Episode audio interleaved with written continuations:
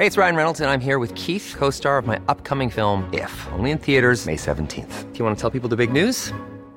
All right, I'll do it. Sign up now and you'll get unlimited for $15 a month in six months of Paramount Plus Essential Plan on us. Mintmobile.com slash switch. Upfront payment of $45 equivalent to $15 per month. Unlimited over 40 gigabytes per month. Face lower speeds. Videos at 480p. Active Mint customers by 531.24 get six months of Paramount Plus Essential Plan. Auto renews after six months. Offer ends May 31st, 2024. Separate Paramount Plus registration required. Terms and conditions apply if rated PG. Heraldo Media Group presenta Sergio Sarmiento y Lupita Juárez. Información veraz y oportuna con un toque personal y humano. Por el Heraldo Radio, donde la H suena y ahora también se escucha.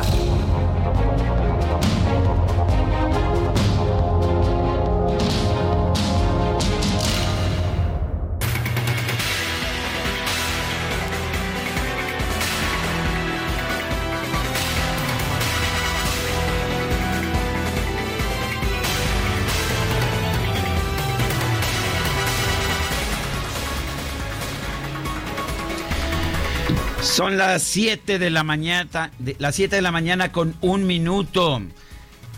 Yo quiero darle a usted la más cordial bienvenida a El Heraldo, El Heraldo Radio.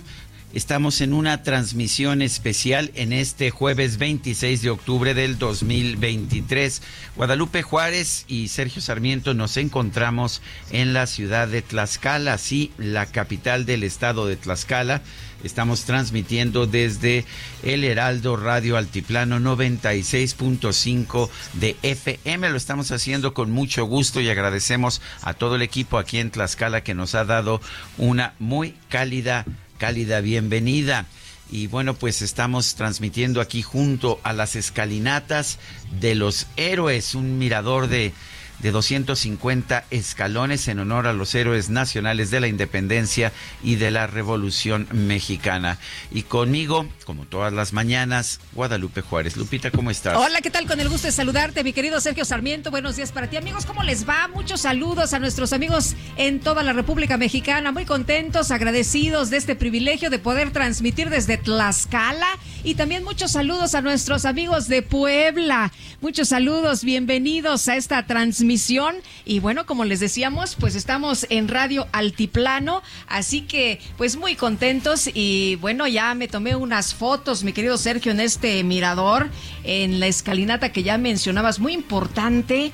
Yo te invito a caminarla, pero de bajada. No ah, sé si de subida la hacemos, porque la verdad está, está cuesta arriba. Así que pues eh, te puedes tomar mejor una foto desde abajo, que se ve padrísimo. Es uno de los puntos más importantes de de Tlaxcala.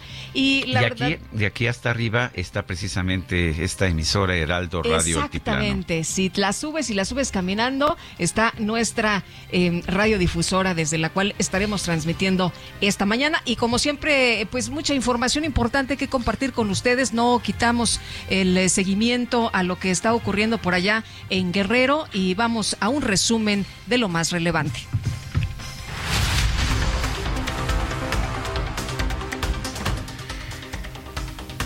Y luego de realizar un trayecto de alrededor de 10 horas en el que tuvo que cambiar de vehículo, eh, quedó atrapado en algún momento en su vehículo, recorrer un tramo a pie, el presidente López Obrador llegó a Acapulco para supervisar los trabajos de emergencia tras el paso del huracán Otis. Y este, por la libre podríamos llegar allá a la, a la base. Hay unos sí, sí desde, hay una parte donde subió el río. Sí este, pero ya, ya hacemos aparte.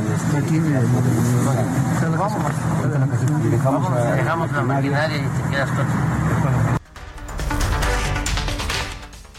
En redes sociales circularon fotografías y videos del presidente a bordo de una camioneta de redilas, mientras que en la batea viajaban los secretarios de la Defensa Nacional, Luis Crescencio Sandoval, de Marina, Rafael Ojeda, y de Seguridad y Protección Ciudadana, Rosa Isela Rodríguez. Y todo el mundo se preguntaba, bueno, pues con todo el equipo que tiene el ejército mexicano para estos pues eventos, no es la primera vez que sucede, hay una gran experiencia, pero pues, eh, ¿qué fue lo que pasó? Y la gente decía, pues em, es el sello de la 4T. Tras su llegada a Acapulco, el presidente López Obrador sostuvo una reunión de seguridad para hacer un balance de los daños causados por el huracán Otis. De acuerdo con su agenda oficial para este viernes, el mandatario regresó por la noche a la Ciudad de México. No indicaron cómo regresó, pero lo que sabemos es que sí pudo regresar en helicóptero. Y la gobernadora de Guerrero, Evelyn Salgado, informó que los tres niveles de gobierno trabajan a marchas forzadas para restablecer la energía eléctrica en la zona afectada por el huracán Otis, priorizando el servicio de hospitales y el bombeo de agua potable. La Comisión Federal de Electricidad informó que se identificaron 58 estructuras colapsadas en líneas de alta tensión en el estado de Guerrero. Esto dejó sin servicio eléctrico a más de 500 mil usuarios anunció que la autopista del Sol ya reabrió el paso vehicular en el tramo de Chilpancingo Acapulco, pero solo para vehículos oficiales y de equipos de emergencia. Por otro lado, el aeropuerto de Acapulco suspendió sus operaciones hasta nuevo aviso. Las bancadas de oposición en la Cámara de Diputados reclamaron a Morena por la desaparición del Fondo de Desastres Naturales. El Fonden, el coordinador del PAN, Jorge Romero, calificó como demencial esta decisión de Morena y sus aliados.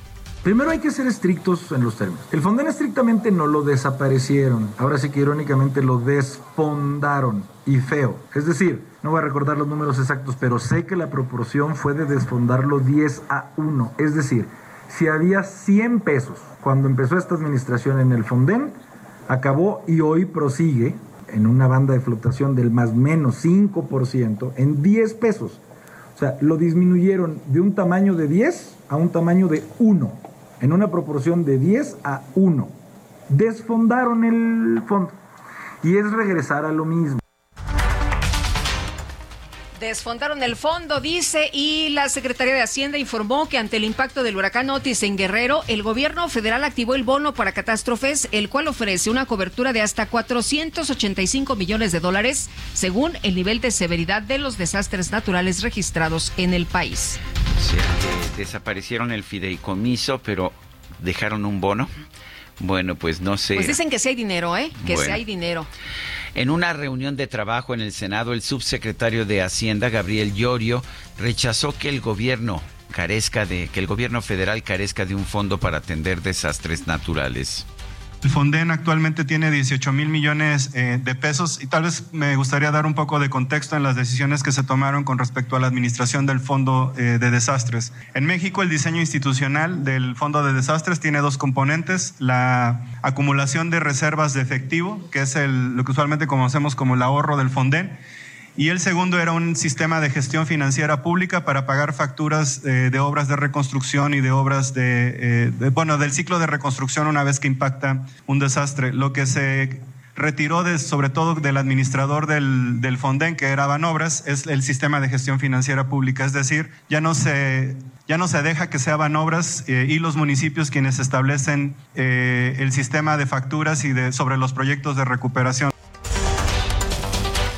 Bueno, el IMCO explicaba ayer que el fideicomiso de Fondo de Desastres Naturales desapareció en 2020 en la reforma que extinguió 109 fideicomisos. A partir del 2021, el presupuesto incorpora una partida de gasto con el mismo nombre, pero sin estar sujeto a las reglas que aplicaban al fideicomiso. Que eran reglas que garantizaban transparencia en en el uso de este fideicomiso.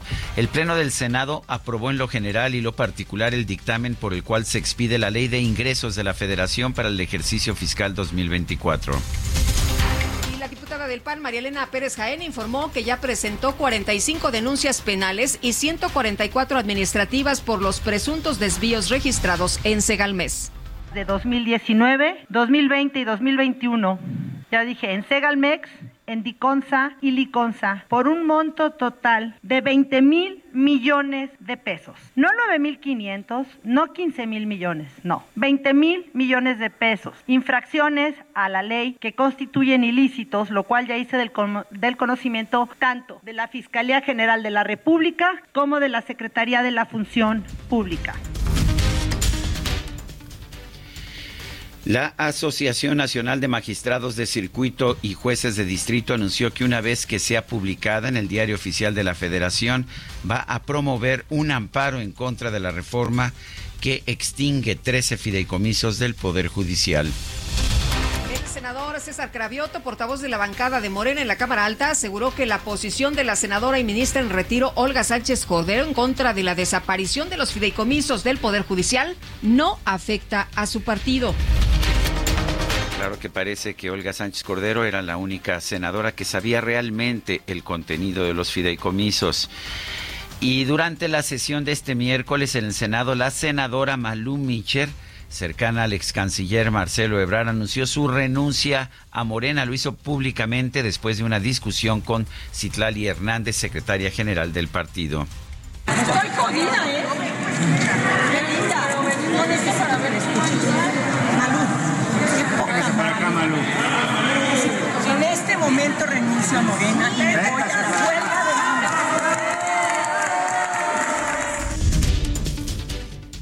En este momento renuncio a Morena, es lo que decía Malú Micher. No la dejaron hablar y bueno, pues la verdad es que se enfadó. Y por otra parte, la senadora Cecilia Sánchez anunció su salida de la bancada de Morena para incorporarse al grupo parlamentario del PRI. El líder nacional del tricolor, Alejandro Moreno, le dio la bienvenida y aseguró que lo más importante de su marcada vez, más voluntades. El Congreso de Nuevo León aprobó la licencia de seis meses solicitada por el gobernador Samuel García para buscar la candidatura presidencial de Movimiento Ciudadano. Posteriormente nombró al presidente del Poder Judicial Estatal, Arturo Salinas, como gobernador interino. Ciudadano licenciado José Arturo Salinas Garza, se le ha designado a usted como gobernador interino del estado de Nuevo León Protestáis guardar y hacer guardar la constitución política de los Estados Unidos mexicanos, la del Estado de Nuevo León y las leyes que de ella emanen. Sí, protesto. Si no lo hiciera así, que la nación y el Estado os lo demanden. Muchas felicidades.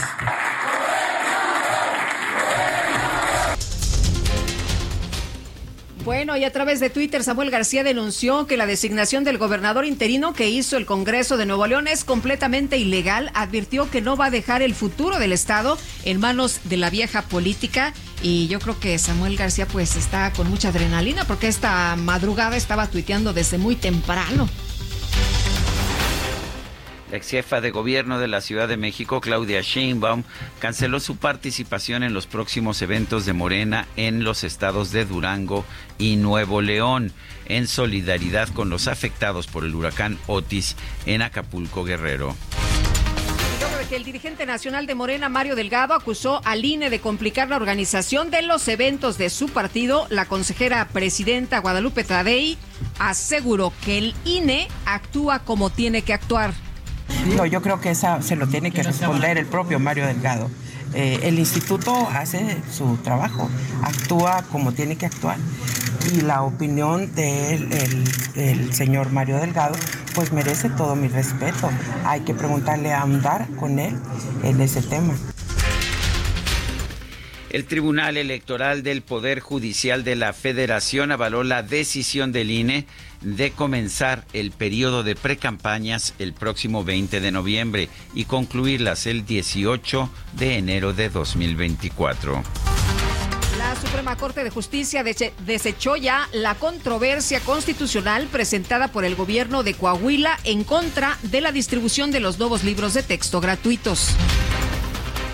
Un juez federal condenó a 1.650 años de prisión a Cristian Josué Galván y Santiago Betancourt, integrantes del Cártel del Golfo, por el secuestro de 66 migrantes centroamericanos en 2013. Durante la noche de este miércoles se registró un incendio en la central de abasto de Toluca, en el Estado de México. Hasta el momento no se reportan personas lesionadas. Líder de la Iglesia La Luz del Mundo, Nazón Joaquín García, quien cumple una condena de más de 16 años en Estados Unidos por abuso sexual, fue acusado este miércoles de dos cargos de posesión y producción de pornografía infantil. Senado mexicano lo, lo, quieren, lo homenajean, ¿verdad? Lo quieren, lo apapachan, tiene muchos cuates políticos. Bueno, oye, y luego de tres semanas de desacuerdos al interior del Partido Republicano, este miércoles se aprobó el nombramiento de Mike Johnson como nuevo presidente de la Cámara de Representantes de la Unión Americana. Las autoridades de Estados Unidos confirmaron un saldo de por lo menos 22 personas muertas por dos tiroteos registrados en el estado de Maine. El atacante aún se encuentra prófugo. De locos ayer estuvo esta situación. Y bueno, el presidente de Turquía, Recep Tayyip Erdogan, aseguró que el movimiento islamista palestino Hamas no es una organización terrorista, es un grupo de liberación que lucha por proteger las tierras del pueblo palestino. El Ministerio de Relaciones Exteriores de Israel advirtió que la tentativa del presidente Recep Tayyip Erdogan de defender a una organización terrorista y sus propósitos provocadores no modificarán los horrores que todo el mundo observó. En información de los deportes, el delantero mexicano Santiago Jiménez marcó dos goles en su debut en la UEFA Champions League para colaborar en la victoria del Feyenoord sobre la Lazio por marcador de 3 a 1. La directiva de los Diablos Rojos del Toluca, sí, el equipazo de mi queridísima Guadalupe Juárez, anunció la destitución de Ignacio Ambriz como director técnico del club. La verdad es que pues no había estado dando buenos resultados, ¿verdad, Lupita? Bueno, pero este ya ya nos vamos a poner en orden, mi querido Sergio, y vas a ver, vas a ver los triunfos del Toluca.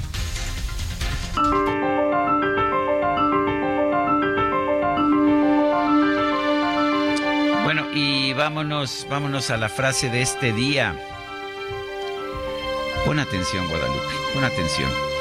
Cuídate de la bebida.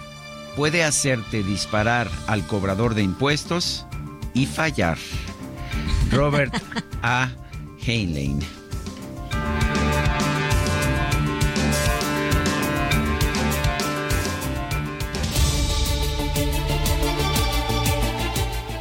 Bueno, pues vámonos, vámonos a, las preguntas.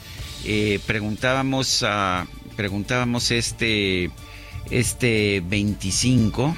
Déjame ver porque yo tengo aquí la pregunta del 24 rápidamente, que fue lo que pregunté ayer. Eh, la pregunta de este 25 yo no sé si ya la borré, porque sí parece que ya la borré. Vámonos mejor de una vez, mi querido DJ Kike, porque no sé qué hice yo con la pregunta de ayer, pero vámonos a la pregunta. Ofrezco disculpa. Ah, yo también ofrezco disculpas. Vámonos a la pregunta de este día. Está ya en mi cuenta de X, arroba Sergio Sarmiento. ¿Debió haber ido AMLO de inmediato a Acapulco? Sí, res, responde hasta este momento 82.6%, no 14.1%, quién sabe, 3.3%. En una hora llevamos 1.197 participaciones. Las destacadas de El Heraldo de México. Déjame que encienda una esperanza en tu sonrisa y en un encuentres libertad. Sabes que allá afuera Bueno, y con esta entrada recibimos a Itzel González con las destacadas del Heraldo. Itzel, ¿cómo te va? Muy buenos días. Muy buenos días, Lupita, Sergio, queridos destacalovers. Oigan, desde la tierra de Carlitos Rivera, entonces nosotros teníamos que por lo menos echar un Ah. guiño ahí con la canción, esta canción que nos gusta mucho. Ya saben que a la producción todo el equipo es fan de Carlos Rivera, así que ya Falso. saben, están en tierra de Carlos Rivera. Sergio Lupita, amigos. Es 26 de octubre del 2023 y tenemos mucha información, así que comenzamos con las destacadas del Heraldo de México. En primera plana, Acapulco devastado. El ciclón pasó de categoría 1 a 5 en pocas horas. Dejó a su paso destrucción, inundaciones y el corte de todas las comunicaciones. País por precampañas. Tribunal batea otra vez al INE. El instituto ya no puede impugnar. El tribunal da plazo para reporte de gastos. Ciudad de México, Fiscalía Capitalina destaca baja de 34% en feminicidios. Alerta por violencia permite a mujeres defenderse. Godoy quiere consolidar el modelo. Estados Tabasco mantendrán unidad sin importar los resultados. Los aspirantes prevén un respaldo mutuo, mientras Javier May lleva amplia ventaja. Orbe, Maine, decenas de muertos por nuevo tiroteo, dos agresores estaban prófugos, al menos 22 personas fueron asesinadas. Meta Charles Leclerc halaga a México, se siente feliz en nuestro país al destacar la pasión de la afición, mientras Fernando Alonso convive con sus fans. Y finalmente, en mercados, comercio, servicios y turismo prevén crecimiento. La Concanaco Servitur espera que el sector cierre este año con una expansión de 4.2%. Lupita, Sergio, amigos, hasta aquí las destacadas del Heraldo. Feliz jueves. Itzel, muchas gracias. Igualmente, muy buenos días.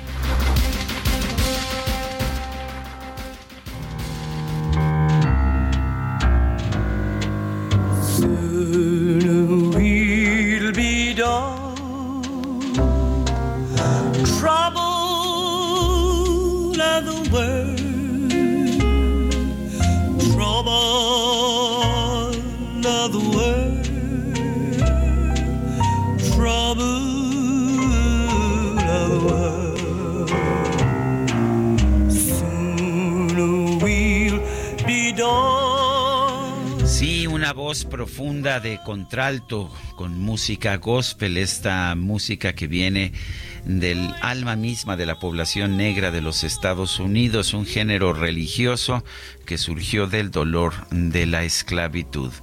Mahalia Jackson nació el 26 de octubre de 1911 en Nueva Orleans. Falleció el 27 de enero de 1972, tenía apenas 60 años. Vamos a estar escuchando música interpretada por esta gran cantante, una de mis favoritas, Mahalia Jackson. Espero que te guste, Guadalupe. Ya la escuchamos. Ya, les- ya, ya la hemos escuchado, sí, la hemos disfrutado, mi querido Sergio. Y bueno, pues estaremos, estaremos con esta música el día de hoy. Y también muy atentos, muy atentos saludos a nuestros amigos allá en eh, Guerrero. Estamos pendientes de lo que sucede. Y en la mañanera se ha dado información relevante esta mañana. Se ha confirmado por parte de Rosa Isela Rodríguez, la secretaria de Seguridad y Protección Ciudadana, que el gobierno de Guerrero confirma 27 personas muertas, 27 muertos, eh, reitero, y cuatro personas desaparecidas tras el paso de este poderoso huracán Otis que entró con una fuerza pues tremenda en categoría 5. Realmente estamos entendiendo apenas la magnitud de la tragedia y cuando veíamos los destrozos ocasionados por Otis, no había forma de, de pensar que no hubiera esta, este tipo de resultado. este impacto tan tan fuerte, Sergio. Desde ayer personas se han comunicado con nosotros desesperadas, no han podido tener contacto con sus familiares, con sus seres queridos allá en eh, Guerrero. Algunos de ellos pues insisten, eh, vuelven a marcar, marcan por todas las vías, pero pues eh, la situación ha sido muy compleja y bueno, les estaremos informando por supuesto con nuestros compañeros que ya andan por allá en Guerrero con la cobertura. Y vamos por lo pronto a las calles de la Ciudad de México. Israel Lorenzana en circuito interior, adelante. Gracias, pues con bastante carga vehicular para los automovilistas que vienen de la zona de la raza y con dirección hacia Marina Nacional a vuelta de rueda la circulación. Hay que recomendar el eje 3 norte en su tramo Cuitláhuac para desplazarse con dirección hacia la zona de Polanco, hacia la zona de Marina Nacional. El sentido opuesto sin ningún problema, la circulación fluye a buena velocidad para nuestros amigos que van con dirección hacia el aeropuerto. Esto procedentes de Avenida Revolución, solamente anticipen su paso por varios minutos. Está lloviznando en toda esta zona, hay que manejar con mucho cuidado. Es la información que les tengo esta mañana.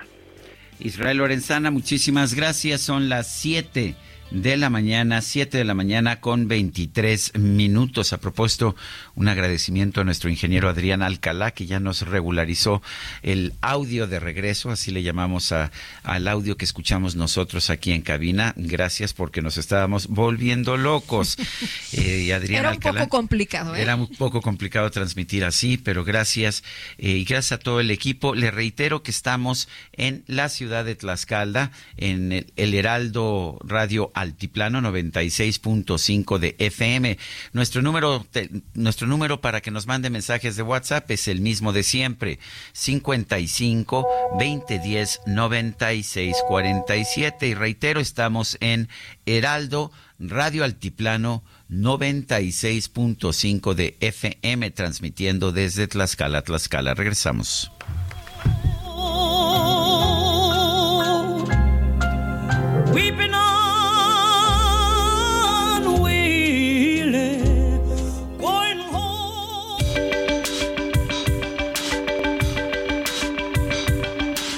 Sergio Sarmiento y Lupita Juárez quieren conocer tu opinión, tus comentarios o simplemente envía un saludo para ser más cálida esta mañana. Envía tus mensajes al WhatsApp 55 20 10 96 47.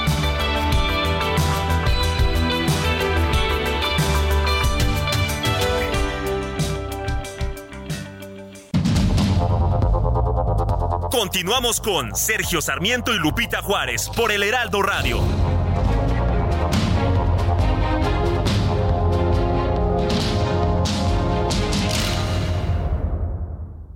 La comida chatarra y las bebidas azucaradas no deben volver a las escuelas. Ahí niñas y niños consumían tal exceso de calorías que aumentaba su riesgo de sobrepeso y obesidad. Además, el consumo de estos productos provoca procesos inflamatorios, los cuales debilitan el sistema inmune frente a virus y bacterias. Es urgente que saquen ya la comida chatarra y bebidas azucaradas de las escuelas. Nuestros, niños son primero. Alianza por la Salud Alimentaria. En ocasiones la vida nos pide ser atrevidos. En otras nos pide comportarnos. Con Gran Cherokee puede ser todo al mismo tiempo porque combina poder, lujo y tecnología para redefinir tu historia. Jeep Gran Cherokee. Civilizado y salvaje. Jeep. Solo hay uno.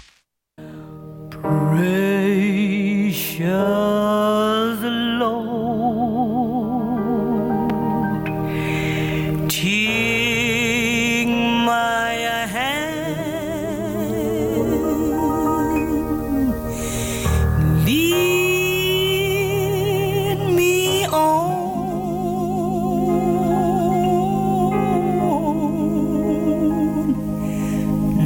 me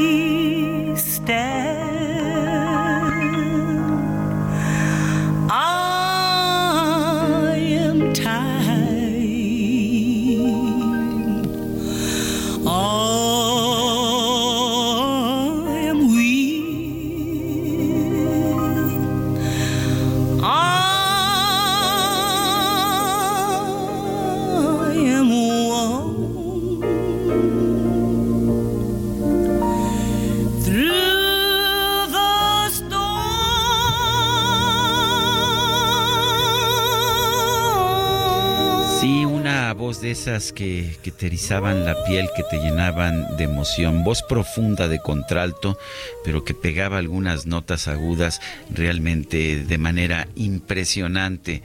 Es Mahalia Jackson que además le imbuía a su música un sentido religioso muy profundo. Esta canción se llama Take My Hand, Precious Lord, Toma mi mano, eh, Dulce Señor y es pues una de las muchas canciones de gospel de Mahalia Jackson, muy admirada, muy admirada en su tiempo.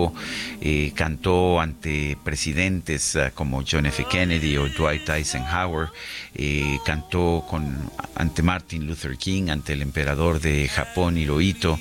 Eh, realmente una cantante que en su momento fue considerada la reina del gospel y yo creo que hasta este momento es difícil encontrar una voz que se le asemeje. Mahalia Jackson la estamos recordando en el aniversario de su nacimiento.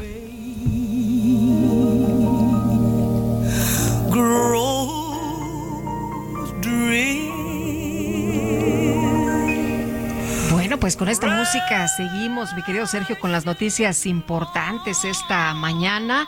Y bueno, pues atentos, atentos de lo que sucede, Claro que sí. por supuesto, Y en ahora- Guerrero y con información importante también del lugar de donde Claro. estamos transmitiendo. Yo quiero recordarle que estamos transmitiendo desde nuestra estación, nuestra estación hermana Heraldo Radio Altiplano 96.5 de FM, una nueva emisora de este Heraldo Media Group y queremos agradecer la presencia telefónica en este programa del gobernador de Puebla, Sergio Salomón, Salomón Céspedes. Repito, Sergio Salomón Céspedes, gobernador, gobernador del estado de Puebla.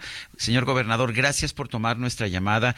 En primer lugar, eh, sé que este es un momento muy difícil para todos en nuestro país por lo que está aconteciendo en Guerrero. Eh, ¿Qué está haciendo Puebla en este sentido para apoyar a nuestros hermanos de Guerrero?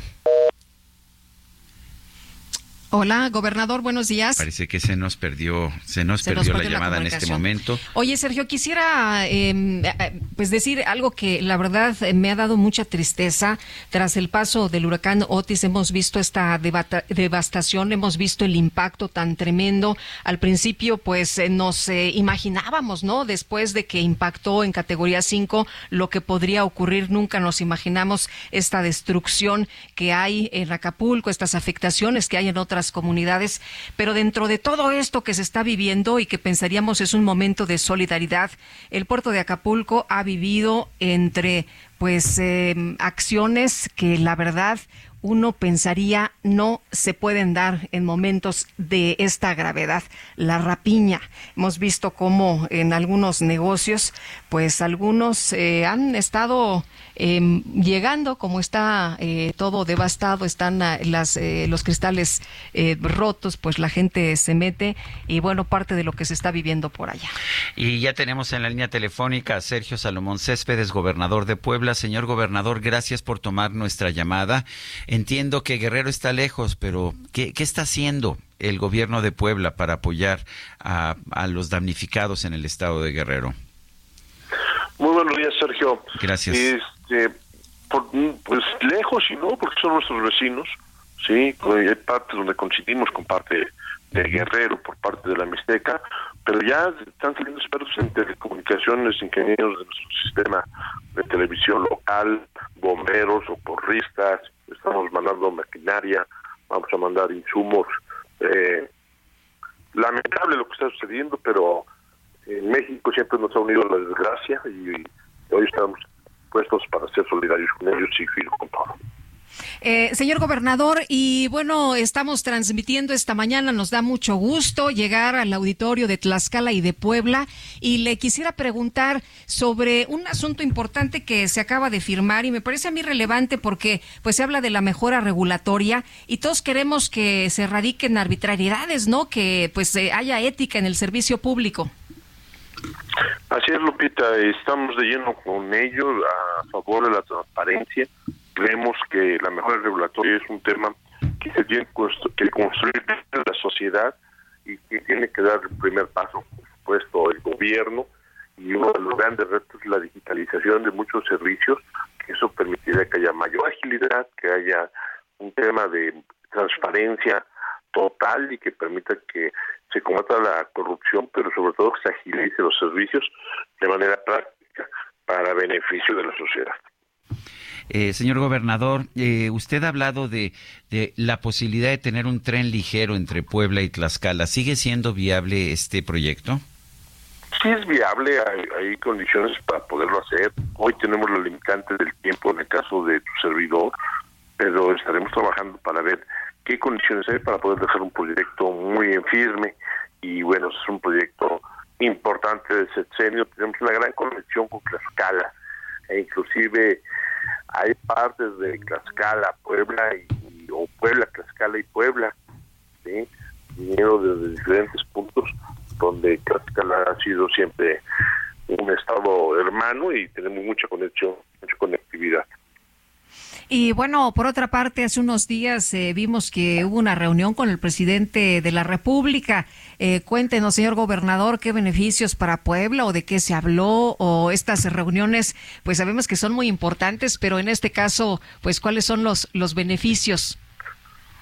Bueno, la verdad es que nosotros hemos encontrado un respaldo importantísimo y solidaridad del presidente con Puebla. Estamos trabajando con varios proyectos de infraestructura conjuntos, como es una ruta metropolitana de transporte articulado que recorrerá de un extremo a otro de nuestra región metropolitana conurbada que tiene siete municipios que están interconectados y que es una, una gran oportunidad de movilidad para ello. Y vamos a contar con el apoyo financiero por parte del presidente de la República, a unos distribuidores viales, aquí en Puebla, donde ya se puso la primera piedra de Ciudad Universitaria 2 de nuestra de la Media Universidad Autónoma de Puebla, con capacidad para 30 mil nuevos alumnos, la llegada del Politécnico Nacional a Puebla por medio de un centro de innovación e investigación y trabajando muy fuerte para poder buscar una vocacional acá en Puebla de Politécnico. Para nosotros es muy importante porque Puebla, una de las ventajas y bondades que tiene hoy es que tenemos, estamos eh, como el tercer estado que ofrece la mayor oferta educativa de nivel superior en el país. Y la llegada del Politécnico más la ampliación de la universidad consolida ese tema en donde Puebla tiene una gran vocación industrial desde su era textil, más la automotriz, y con la llegada de nuevas inversiones y apostando a la descentralización, entonces como una ancla la oferta, poder desde Puebla a mucha mano profesional de jóvenes recién egresados y con un alto perfil, buscando calle de educación dual y bueno, pues una ley de incentivos económicos estatales como pocas en el país que le permite dar seguridad y certeza a inversionistas.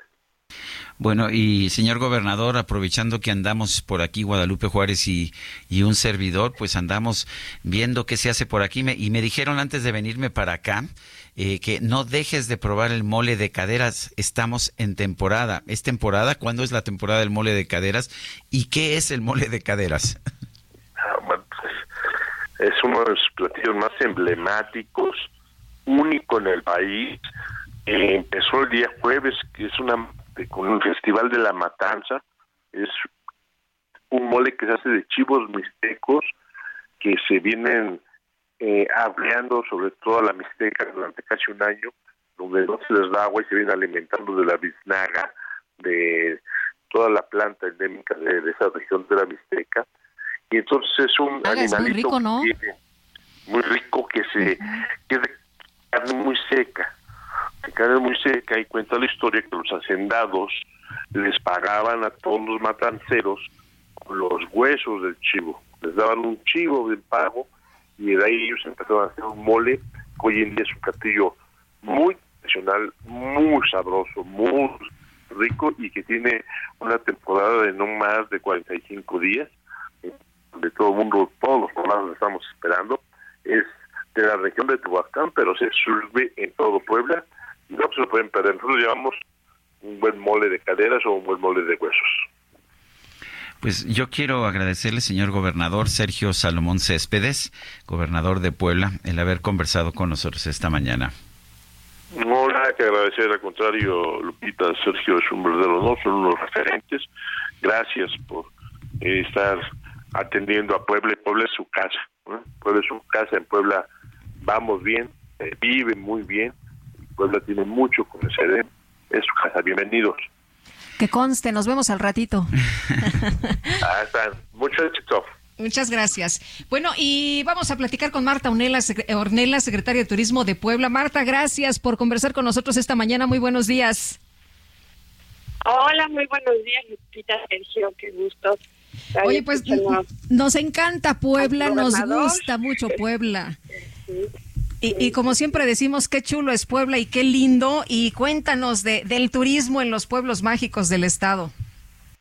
No, bueno, pues ¿qué, qué te puedo decir, la verdad estamos muy contentos. Ahorita estaba escuchando a mi gobernador que platicaba sobre el mole de caderas, que es una de las mejores etapas o, o, o de Puebla, es una de las mejores épocas del año. Y, y, y bien, muy contentos también porque nuestros 12 pueblos mágicos han estado eh, con todo, con nuevas experiencias, con muchas cosas que ofrecerle al turismo, mucha, mucha más infraestructura turística, pero sobre todo la calidad de la gente.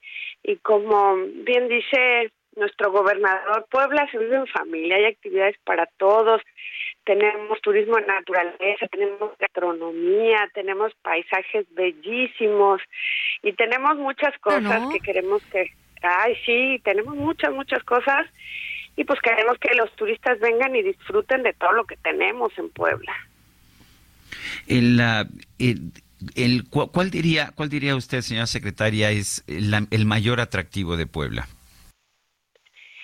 Pues Pero ¿cuál diría usted que es, que es lo más importante? Voy a decir, y lo más importante, lo que hemos estado promocionando, la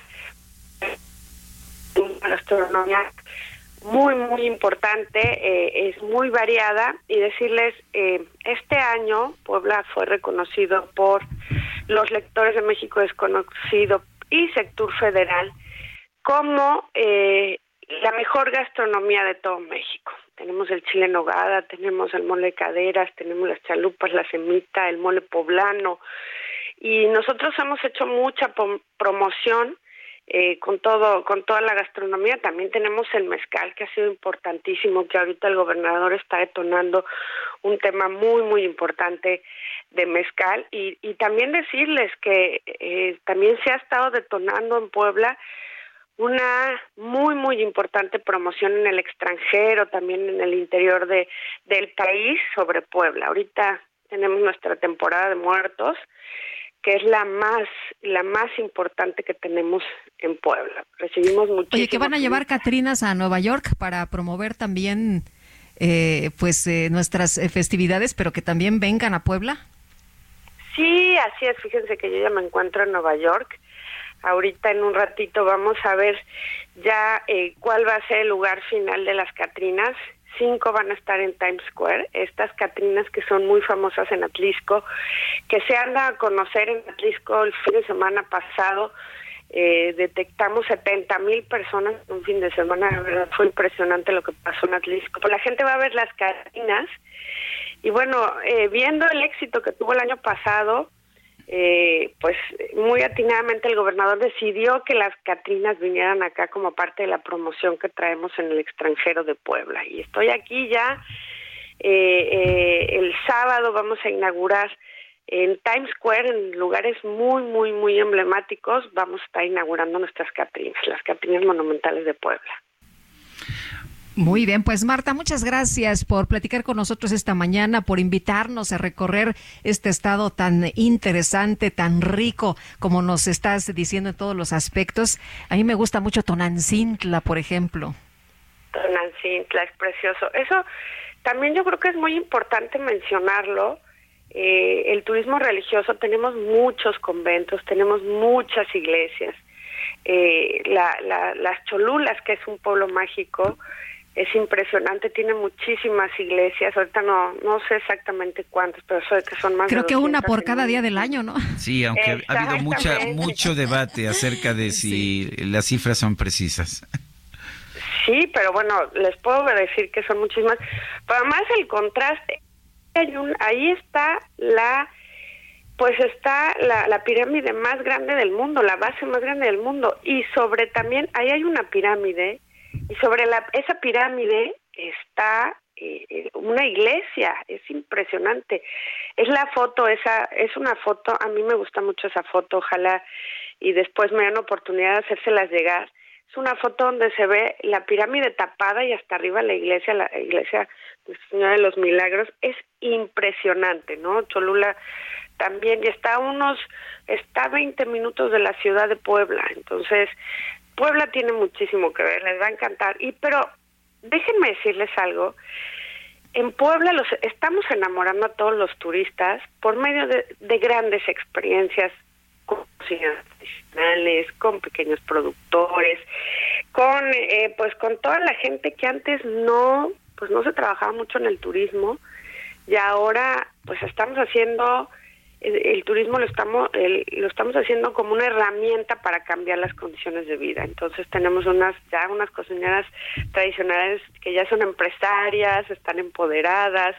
Vengan, vengan a conocer toda la riqueza eh, cultural de Puebla, pero de verdad, sobre todo vengan a conocer la calidez de la gente. Siempre que llegue un turista lo tratamos como si fuera nuestra familia.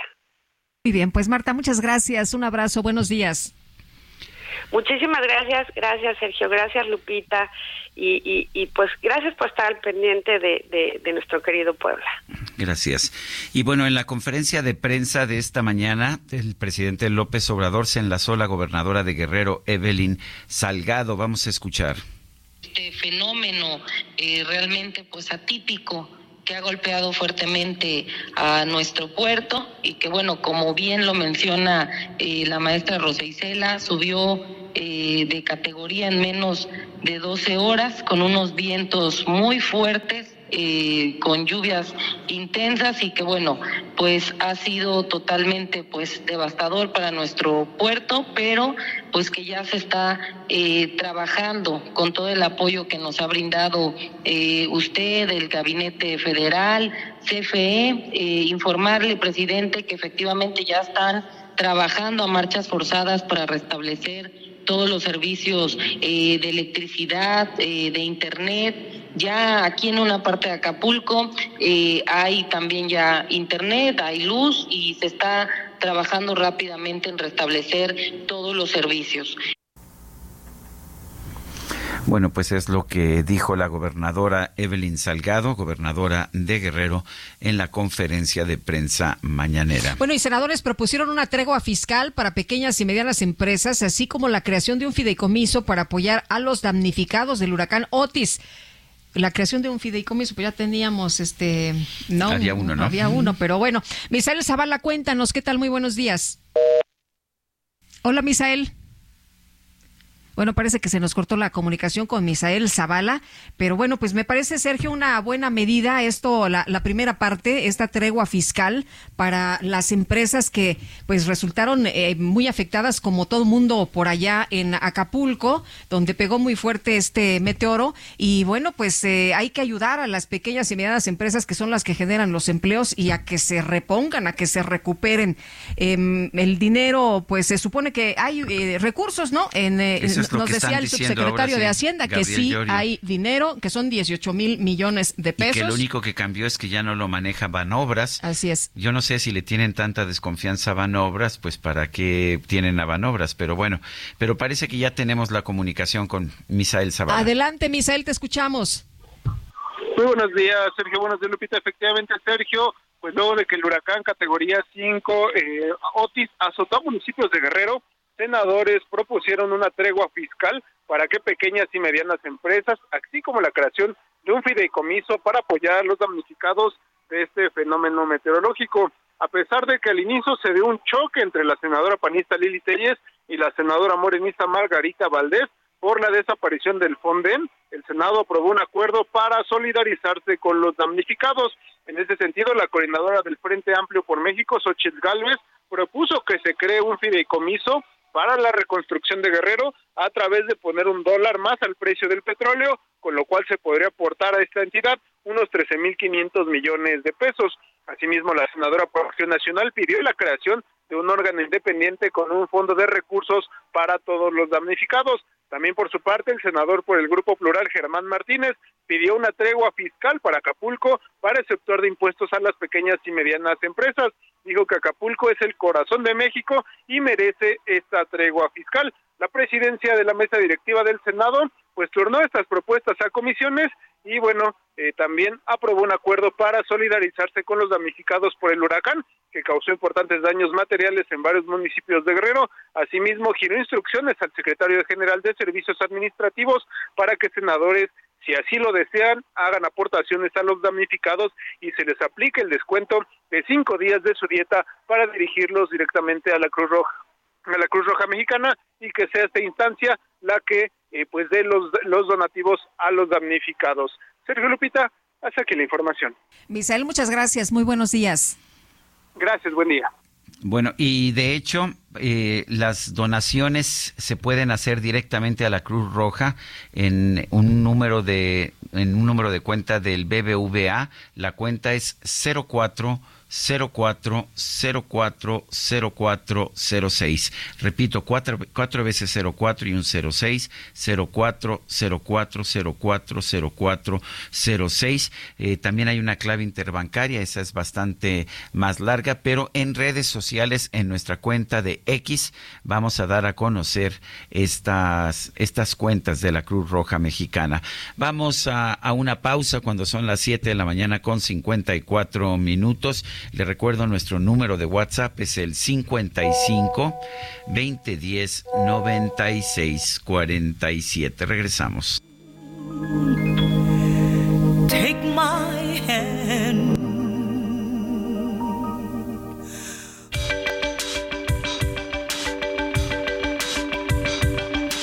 Sergio Sarmiento y Lupita Juárez quieren conocer tu opinión, tus comentarios o simplemente envía un saludo para ser más cálida esta mañana.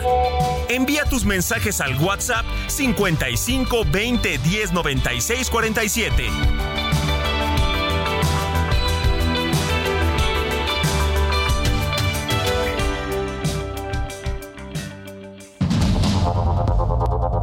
Continuamos con Sergio Sarmiento y Lupita Juárez por el Heraldo Radio.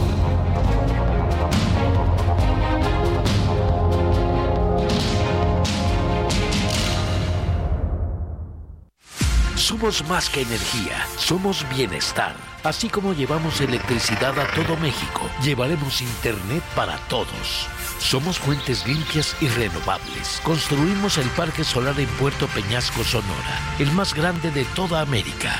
Somos proyectos prioritarios. Electrificamos trenes, aeropuertos y sistemas de transporte, conectando a todo el país. Somos CFE. Somos más que energía. Gobierno de México. En ocasiones la vida nos pide ser atrevidos. En otras nos pide comportarnos. Con Gran Cherokee puede ser todo al mismo tiempo porque combina poder, lujo y tecnología para redefinir tu historia. Jeep Grand Cherokee, civilizado y salvaje. Jeep, solo hay uno.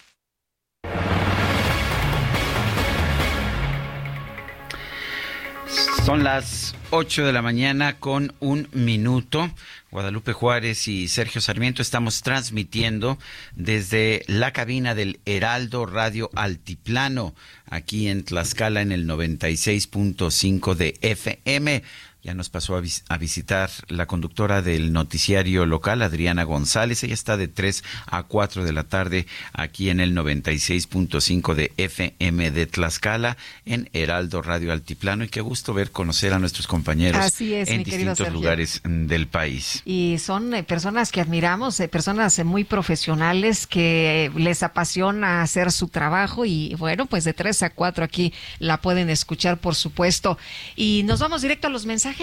Dice una persona, buenos días Sergio y Lupita, en el, en el, nuevo sistema danés de salud mexicano, en el Hospital Gómez Maza de Tuxtla Gutiérrez, no hay tiempos de coagulación ni pruebas cruzadas. El fin de semana, sin biometría hemática, cirugías programadas suspendidas y cirugías de urgencia a la deriva. Eh, muy bueno y nublado día, yo vivía en Apizaco, Tlaxcala, muy hermosas ciudades, saludos desde Huizquilucan, qué desafortunado lo sucedido en Guerrero y Bello Acapulco, ayer escuché las noticias que estaban sin servicio en la red de alerta sísmica. Ya estará reconectada. Saludos, Luis Toto. Pues Luis, lo que tenemos hasta este momento de información es que ya se ha restablecido, pues algunos de los eh, de la fibra óptica que había sido afectada precisamente por el paso del huracán Otis. No sabemos en específico si ya se conectó esta esta red de la alerta sísmica, pero estaremos muy atentos y cualquier información te la daremos, por supuesto. Dice Patricia Villaseñor, buenos días. Hoy no me gustó la música que eligieron, pero ustedes me encantan, son muy profesionales. Saludos y solidarios con nuestros hermanos de Guerrero. Por otra parte, Jorge Arce dice, Take My Hand, Precious Lord, la mejor música para un día tan triste como hoy. Sí, se refiere a la canción con la que empezamos de Mahalia Jackson. Y Berta Pantoja sobre la música nos manda aplausos. Sí, es muy muy bonita música y esta con la que empezamos realmente sí. para este momento. Un momento de tristeza sí. porque porque sí hay que señalarlo, confirmados 27 fallecidos y cuatro personas desaparecidas hasta el momento es lo que se va sabiendo apenas. Eh, bueno, pues eh, la UNAM instalará un centro de acopio para ayudar a los damnificados tras el huracán Otis que eh, pues dejó afectaciones allá en Guerrero. Y Fernanda García, nos tienes la información adelante. Sergio Lupita, ¿qué tal? Un saludo a ustedes y a su auditorio. Les cuento que la Universidad Nacional Autónoma de México instalará un centro de acopio para ayudar a los damnificados tras el huracán Otis que afectó a Acapulco y a varias poblaciones del estado de Guerrero. Mediante un comunicado, la máxima casa de estudios informó que el acopio estará desde hoy 26 de octubre junto a las astas banderas del Estadio Olímpico. Para ayudar a los pobladores afectados por el huracán, la universidad sugirió llevar aguas embotelladas, alimentos enlatados, cobijas, insumos para primeros auxilios, objetos para higiene personal, ropa en buen estado, toallas femeninas y pañales. También señaló la importancia de donar algunas herramientas de mano para la remoción de desechos y escombros, así como carretillas, barretas, palas y picos. Finalmente, la UNAM eh, se solidarizó con la población del estado de Guerrero, que resultó gravemente afectada por este huracán. Es la información que les tengo. Hasta luego. Muchas gracias. Hasta luego, Fernanda. Y vámonos al clima. El pronóstico del tiempo con Sergio Sarmiento y Lupita Juárez.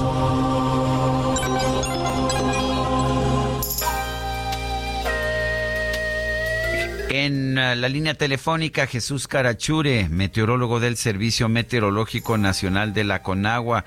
Han sido pues han sido horas, días muy complicados. Jesús, cuéntanos qué viene ahora por delante.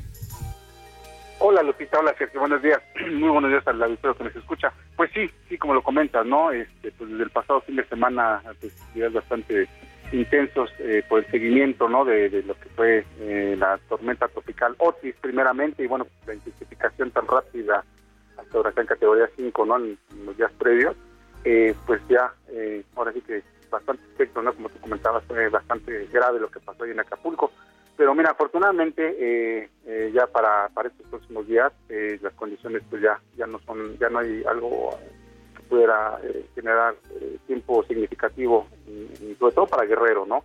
estamos en temporada de lluvias, hay que recordarlo, habrá precipitaciones en gran parte del territorio nacional, pero pues como te comentaba, no no hay ningún sistema meteorológico del momento para para hoy y para los próximos días que pudiera generar alguna condición que pudiera pues ahora sí que eh, incrementar no las eh, las condiciones que se están presentando allá en el estado de Guerrero y caso concreto para Acapulco. Eh, tenemos dos canales de baja presión uno que se extiende sobre la mesa del norte y la mesa central y uno más en el sureste de la República Mexicana se combinan solamente con la entrada de humedad tanto del Océano Pacífico como Golfo de México y generarán lluvias puntuales intensas solamente para el estado de Chiapas, lluvias muy fuertes para Veracruz y Oaxaca y eh, bueno, para el caso para Guerrero, no esperamos alguna lluvia puntual fuerte. Eh, eh, generalmente serán chubascos, ¿no? En, gran parte del estado. También lluvias puntuales fuertes para Nuevo León, Tamaulipas, San Luis Potosí, para Guanajuato, Querétaro, Hidalgo y Puebla. Algunos estados de chubascos para Coahuila, Zacatecas, Aguascalientes, Jalisco, Colima, Michoacán, para el Estado de México, para la Ciudad de México, también para Morelos, Tlaxcala, Tabasco, Campeche, Quintana Roo y lluvias aisladas para Nayarit y Yucatán, ¿no? Como, como pueden ver, pues ya las lluvias, eh, aunque sí habrá precipitaciones a lo largo y ancho de la República Mexicana, pues ya no son ya no son tan significativas, ¿no? Algunas lluvias puntuales como, como vimos y sobre todo chapas lluvias puntuales intensas, ¿no? Nada realmente importante, bueno, afortunadamente para Guerrero ni hoy ni los próximos días esperan condiciones críticas, no se esperan ninguna lluvia extraordinaria, nada fuera de lo normal, algún chubasco con lluvias puntuales para Guerrero, afortunadamente no hay alguna condición que pudiera, como comentábamos, reforzar, ¿no? Estas esta situación que se está viviendo allá en el estado de, Guerrero. Para la Ciudad de México el día de hoy eh, esperamos una, una temperatura eh, máxima entre 24 y 26 eh, grados centígrados y para mañana una mínima de 3 a 15, como comentaba, algunos intervalos de chubasco solamente para hoy. Habrá lloviendo por la mañana y pues así se mantendrá el reporte de los Bueno, pues Jesús Carachure, muchas gracias. Un saludo a todos y que tengan un buen día. Gracias. Igualmente, Jesús, el huracán Otis arrasó con hoteles, bares, negocios y otros establecimientos asentados en la costera Miguel Alemán del puerto de Acapulco. Está realmente muy afectado. Y vamos a platicar con Javier Saldívar Rodríguez, presidente de la Asociación Mexicana de Hoteles y Moteles de Acapulco. Javier, gracias por tomar nuestra llamada. ¿Qué tal? Muy buenos días. Muy buenos días, Lupita. Muy buenos días, Sergio. Pues sí, realmente estamos viviendo un acontecimiento que nunca en la vida esperábamos vivirlo. Las condiciones del sector comercio, servicios y turismo del puerto de Acapulco están totalmente devastadas. No hay un negocio que haya quedado en pie. Eh, realmente es crítico. Eh, tenemos que ver el apoyo. Ya ahorita estamos saliendo rumbo al puerto de Acapulco, llevando algunas ONGs internacionales para dar el apoyo a la población en general los comercios será un proceso lento, pero pues como siempre luchando y trabajando firmes lograremos reactivar la economía de este destino tan bello que es Acapulco, que ha dado tanta felicidad a miles de mexicanos y a miles de gentes internacionalmente. el, la, la, destrucción la hemos visto sobre todo en la zona diamante. Hay más, hay más, uh, hay, hay, más daños o menos daños en la parte de la bahía. Sergio, mira, la zona tradicional, la zona dorada están devastadas. Yo tengo negocios, hoteles en la zona tradicional, hoteles muy tradicionales, totalmente devastados. Eh, los eh, todos los clubes de playas de la bahía de Acapulco salieron volando. Realmente no quedó nada en pie. Eh, vamos a tener que reconstruir Acapulco con mucha energía, mucha fortaleza y por supuesto con mucho apoyo de todos los mexicanos solidarios por un acontecimiento de esta naturaleza. Javier, deja preguntarte una cosa. Eh, estaba platicando con algunos hoteleros y estaban muy contentos porque, pues, en, un, en un mes como este, que es eh, de, baja ocupación, finalmente tenían una ocupación, pues, eh, importante, muchos de ellos. Y, y, bueno, había una convención, incluso una convención minera. Tengo entendido que el Princes era la sede, hasta que vino este, este fenómeno y, bueno, pues lo, lo echó todo abajo. Sí, realmente totalmente de acuerdo. Sí, el, evento de, minería es algo internacional.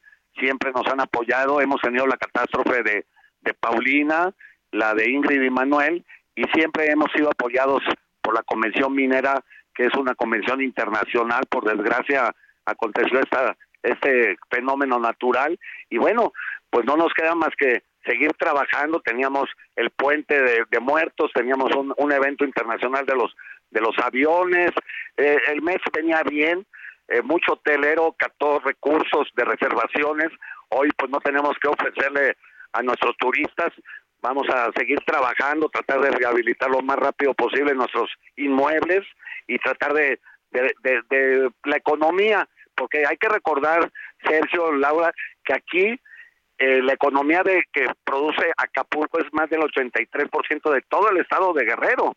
Si no hay turismo, no hay economía en Guerrero. Y Guerrero es uno de los estados más pobres del país y realmente nosotros hacemos siempre un llamado eh, de, una petición al gobierno federal, un SOS, pues por decir que nos den seis meses, ocho meses sin pagar la luz los negocios, que nos dejen la cuota obrero patronal, no sé, actividades fiscales que no nos impacten tanto a, Acapulco, a los empresarios, ¿sí? Para poder nosotros rehabilitar y reacondicionar todos los eh, todos los centros eh, de, servicio que tenemos en Acapulco, que de ahí gira todo, las fuentes de empleo, cómo vamos a sostener las fuentes de empleo, venimos saliendo de una pandemia, eh, la mayoría de los comercios en Acapulco están en el buró de crédito, no pueden acceder a créditos, o sea, es un círculo vicioso por diferentes acontecimientos que hemos vivido en el puerto de Acapulco. Acapulco, eh, como todos ustedes saben, eh, si no nos pega una cosa, nos pega otra, el asunto de los jóvenes de los 43, o sea, hemos vivido temas muy difíciles, pero este tema de Otis fue algo que impacta y impactará por algunos años la economía de este bello estado de Guerrero y por supuesto del puerto de Acapulco. Javier, no sé si tú tengas esta información. Recibo un correo de, de los dueños del hotel El Encanto que está allá arriba en, por el fraccionamiento de las brisas. Dicen que no han podido localizar a nadie, que no han tenido ningún contacto. ¿Tú sabes cómo quedó afectada esa zona? Sí, devastada también, devastada. Yo ahorita ya tuve llamadas, diferentes llamadas de Acapulco, ya están entrando algunos teléfonos eh, para que eh, poco a poco no saturar las líneas, pero ya empezaron a entrar algunas celulares telefónicamente. Nosotros estamos saliendo, ya yo llevo unas personas que es una ONG de las más grandes a nivel mundial, ya estamos preparando para llevar uh, víveres y diferentes cosas y programar algunos vuelos con víveres. No hay, no hay que comer en Acapulco ahorita. La, la población en general está paralizado por los alimentos, el agua, no hay luz, eh, todos los postes del puerto de Acapulco se cayeron, todos, ¿eh? No hay uno que haya quedado en pie. Y eso pues hace, hace más difícil todo lo que estamos viviendo. Muy bien, pues Javier, te apreciamos mucho que puedas platicar con nosotros. Muy buenos días. Gracias a ustedes y estamos al pendiente y manteniendo la información de lo que acontece en el puerto de Acapulco. Muy amable, hasta luego. El presidente López Obrador anunció que el secretario de Hacienda y Crédito Público, Rogelio Ramírez de la O, y empresarios de Guerrero van a diseñar un plan para restablecer las actividades turísticas en Acapulco. En la conferencia de prensa de esta mañana, el mandatario dijo que Rogelio Ramírez de la O estará acompañado de un grupo de funcionarios federales. Y vamos a hablar ahora con Roberto Arroyo Matu, secretario de Protección Civil del Estado de Guerrero. Señor secretario, gracias por tomar nuestra llamada. Cuéntenos, estamos empezando a escuchar algunos reportes sobre la devastación en el puerto de Acapulco. ¿Qué información nos tiene usted, don Roberto? Sí, con todo gusto. Muchísimas gracias. Muy buenos días a todos y a todos. Bueno, efectivamente, el nivel de devastación es enorme, es comparable. Las imágenes eh, que pudimos apreciar en, prácticamente en todos lados, como si hubiese habido una explosión como en el caso del Líbano. Eh, hay devastación en prácticamente el 80% de los hoteles, se rompieron los cristales, de acuerdo al presidente de la Asociación de Hoteleros de Acapulco. Hay mucha pérdida de pues cristales con rupturas, también cancelerías, acabados, ha habido también una condición importante de que todas las techumbres ligeras pues volaron por los aires. Quisiera comentarles que el nivel de ráfagas de viento que se alcanzaron fueron enormes, completamente extraordinarios, de hasta 330 kilómetros por hora.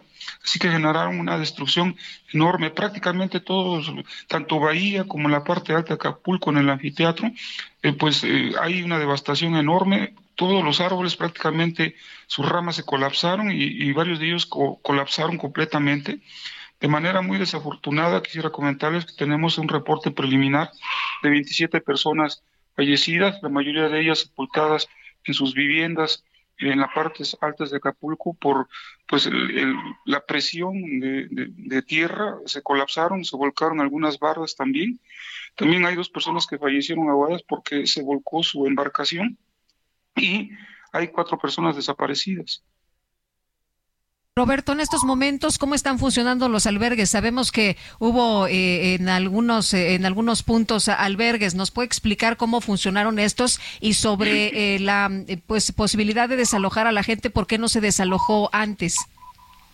Bueno, comentarles que efectivamente se anunció de manera previa, hizo el, el anuncio nuestra gobernadora, estuvimos reunidos allá en un centro de mando que se instaló en la base naval, algunas horas antes inclusive de que se tuviera este cambio impresionante de categoría 1 a categoría 5, fue la verdad vertiginoso.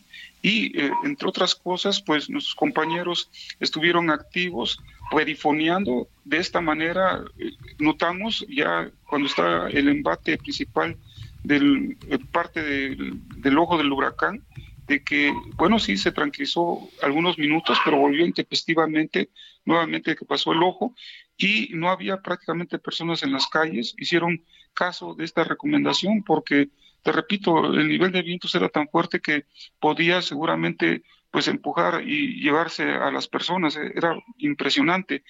Comentarles de que hubo esta acción de parte de nuestra, nuestra gobernadora, de tal manera que pues eh, sí, lamentablemente tenemos esta, este saldo de fallecidos, pero eh, fueron vientos enormes. Yo eh, les repito, comparado por ejemplo con Paulina o con Ingrid y Manuel, la verdad es de que pues el nivel de devastación es grande. en Paulina y en Ingrid Manuel, pues tenemos un reporte de que tuvimos alrededor de 140 fallecidos.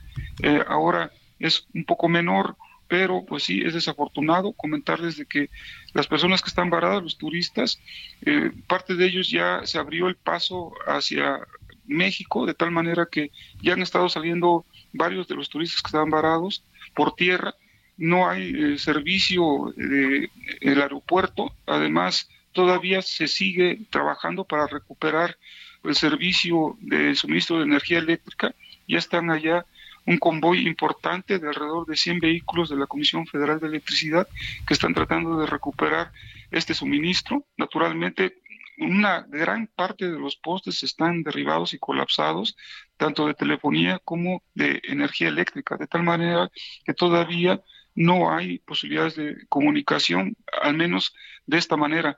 Les repito, ya se restablecieron eh, siete puntos en donde había cortes para accesar a Acapulco, ya hay ingreso, aunque recomendamos de que no se vaya al puerto porque las llantas de los vehículos pueden ser rápidamente ponchadas, hay mucho material y escombro que puede generar este tipo de problema. Nosotros tuvimos alrededor de dos ponchaduras y ahorita pude lograr la comunicación con ustedes porque me encuentro en Chilpancingo. Tuvimos una reunión ayer, les comentaba, con el presidente de la República, nuestra gobernadora, ahí en la base naval, para la atención de esta contingencia. Y hoy tenemos una rápida aquí eh, por la mañana con todo el gabinete estatal de Guerrero en Chilpancingo. Nos vamos a regresar de inmediato a Acapulco para seguir con pues estas actividades de atención a la ciudadanía. Estoy recibiendo mensajes de distintas personas pidiendo, preguntando por distintas zonas de, del puerto de Acapulco. Sabemos que la zona hotelera Diamante pues está devastada. Sabemos de los daños también en, en la parte de la bahía. Eh, me preguntan sobre, sobre lo que es el fraccionamiento Las Brisas, el Hotel Encanto, estos hoteles que están en la punta del cerro. ¿Tiene usted alguna información?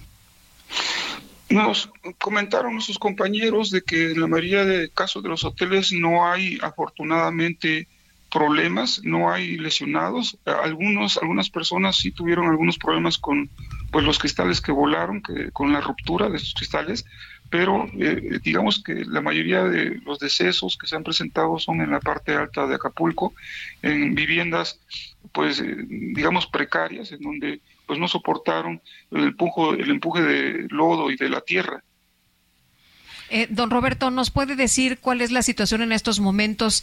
Em, eh, hay personas que nos dicen que todavía siguen eh, sin luz. Ya la Comisión Federal de Electricidad el día de ayer hablaba de los avances y de los trabajadores que están por ahí, pero usted nos decía que pues hay un montón de, postes caídos, pero se ha, se, ha, estado restableciendo la luz. ¿Qué pasa con el agua? ¿Qué pasa con pues la, la situación de otros servicios? Sí, eh, solamente alcanzamos a ver ya ayer que estábamos transportándonos para Chilpancingo que está restablecido, pero de manera muy local están haciendo pruebas con la línea principal que abastece toda la avenida costera. Pero, te repito, todavía no se ha restablecido. En cuanto al agua potable, naturalmente el servicio fue colapsado también y están en camino potabilizadoras de la Comisión, de la Comisión Nacional del Agua llegaban hoy por la mañana para tratar de atender las necesidades de la población. Y, pregunta a una persona al auditorio si nos puede decir usted cómo está Valle del Palmar, la venta Acapulco, eh, porque pues no ha habido contacto con los familiares y están muy preocupados y quieren saber si están bien. ¿Tiene usted alguna idea, tiene usted alguna información en este momento? Ahorita, justamente por la condición de incomunicación que existe, pues no hay manera de contactar prácticamente nada dentro del puerto de Acapulco. Eh, yo me encontraba en esa situación y ahorita te repito, puedo hacerlo porque estoy en Chilpancingo. Nos han comentado, te repito, que sí, el nivel de daño es importante, pero sobre todo en la parte del anfiteatro. Ahí muchas casas perdieron sus techumbres por los fuertes vientos y por el impacto de ramas y de algunos árboles que se colapsaron. Pero eso es principalmente, digamos, el punto de concentración de daños es en la zona del anfiteatro, en la parte alta. Bueno, pues yo quiero agradecerle, señor secretario, el haber conversado con nosotros, señor secretario Roberto Arroyo Matus, secretario de Protección Civil del Estado de Guerrero.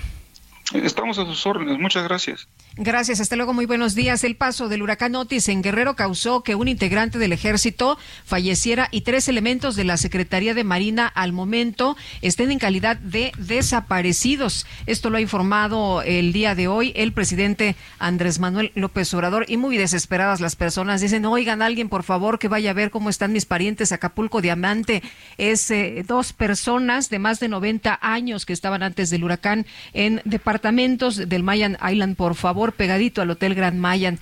Eh, pues sí, estamos recibiendo, yo estoy recibiendo así mensajes de esa naturaleza, eh, sobre todo la angustia procede del hecho de que no hay comunicación, nadie se puede comunicar, eh, sabemos que no hay internet, sabemos que, que no hay electricidad. De hecho, el secretario de Protección Civil nos dice, estoy hablando con ustedes porque, estoy, en Chilpancingo. Efectivamente. Bueno, pues vamos nosotros con, vamos nosotros a una pausa, regresamos en un momento más, le recuerdo nuestro número para que nos mande mensajes de WhatsApp es el 55 20 10 96 47. Regresamos en un momento más.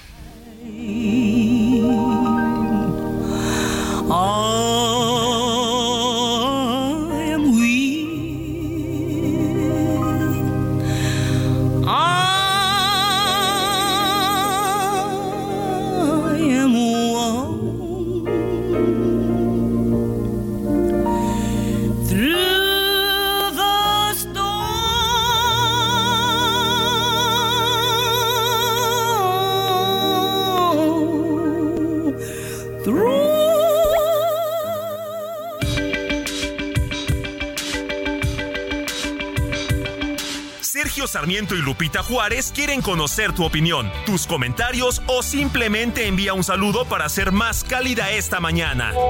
Envía tus mensajes al WhatsApp 55 20 10 96 47.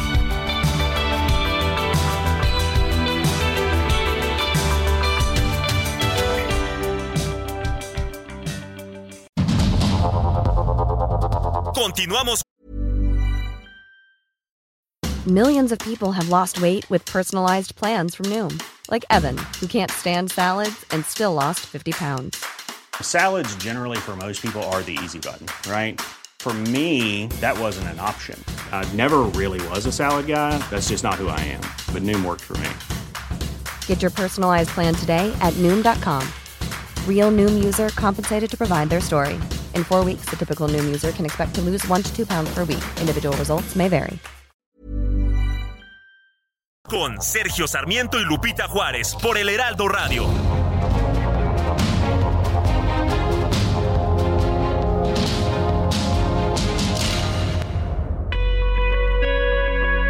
El 26 de octubre se celebra a nivel mundial el Día de la Conciencia para la Comunidad Intersexual, también conocido como Día de la Intersexualidad con el objetivo de fomentar el respeto de los derechos humanos de este sector de la población. Se eligió esta fecha para conmemorar la primera manifestación pública en defensa de las personas intersexuales, la cual se llevó a cabo el 26 de octubre de 1996 en Boston, donde la Academia Americana de Pediatría celebraba su conferencia anual. La intersexualidad es una variación en el cuerpo en relación con la sexualidad y se manifiesta de formas diferentes que no siempre son obvias. Se caracteriza por una ambigüedad genital variable y se puede manifestar en cualquier momento, desde el nacimiento hasta la edad adulta. Las personas intersexuales se enfrentan a diversos problemas, tanto sociales como personales, incluyendo la discriminación, por lo que este día representa una gran oportunidad para abogar por el respeto de todos sus derechos.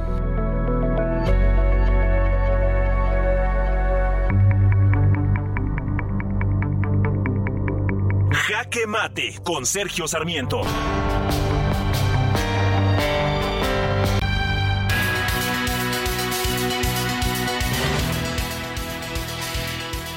Primero que tenemos que decir es que la tragedia que estamos viendo en Acapulco no es culpa del gobierno. Me parece inaceptable que se haga política barata con las tragedias humanas.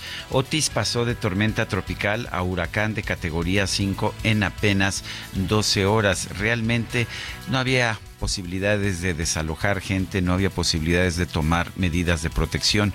También hay que señalar que el Océano Pacífico, que por eso se llama así, tiene relativamente pocas tormentas de este nivel, de esta intensidad. Lo curioso del caso es que no habíamos tenido ninguna desde el 2018 y en este 2023, en parte como consecuencia del fenómeno del niño, esta es la segunda tormenta de categoría 5, el segundo huracán de categoría 5 en este 2023. Ahora tendrá que venir un esfuerzo muy importante, un esfuerzo de reconstrucción de vidas, de actividad turística. Sin la actividad turística de Acapulco, no solamente muere Acapulco, muere todo el estado de Guerrero, es la principal fuente de recursos para la entidad. El presidente de la República me parece que cometió un grave error al eliminar el Fonden Afortunadamente había otro fondo, un fondo que fue establecido a propósito en la Secretaría de Hacienda por José Antonio Mid, que es el famoso bono en caso de situaciones catastróficas. Ese bono todavía persiste.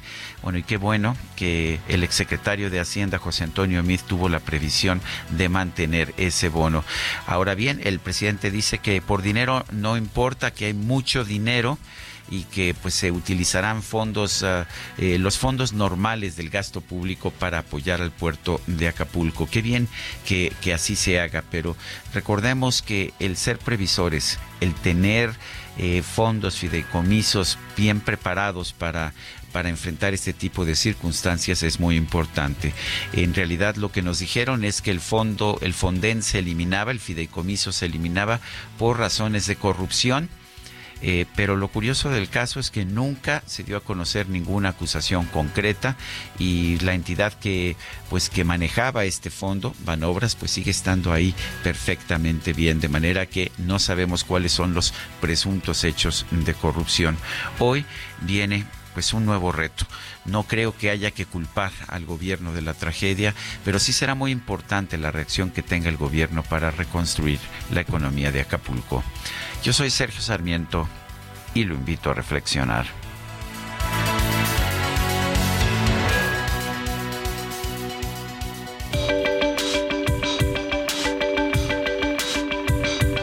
Para Sergio Sarmiento, tu opinión es importante Escríbele a Twitter en arroba Sergio Sarmiento.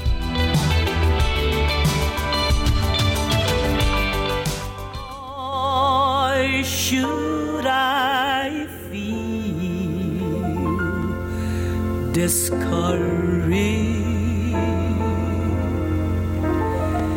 in what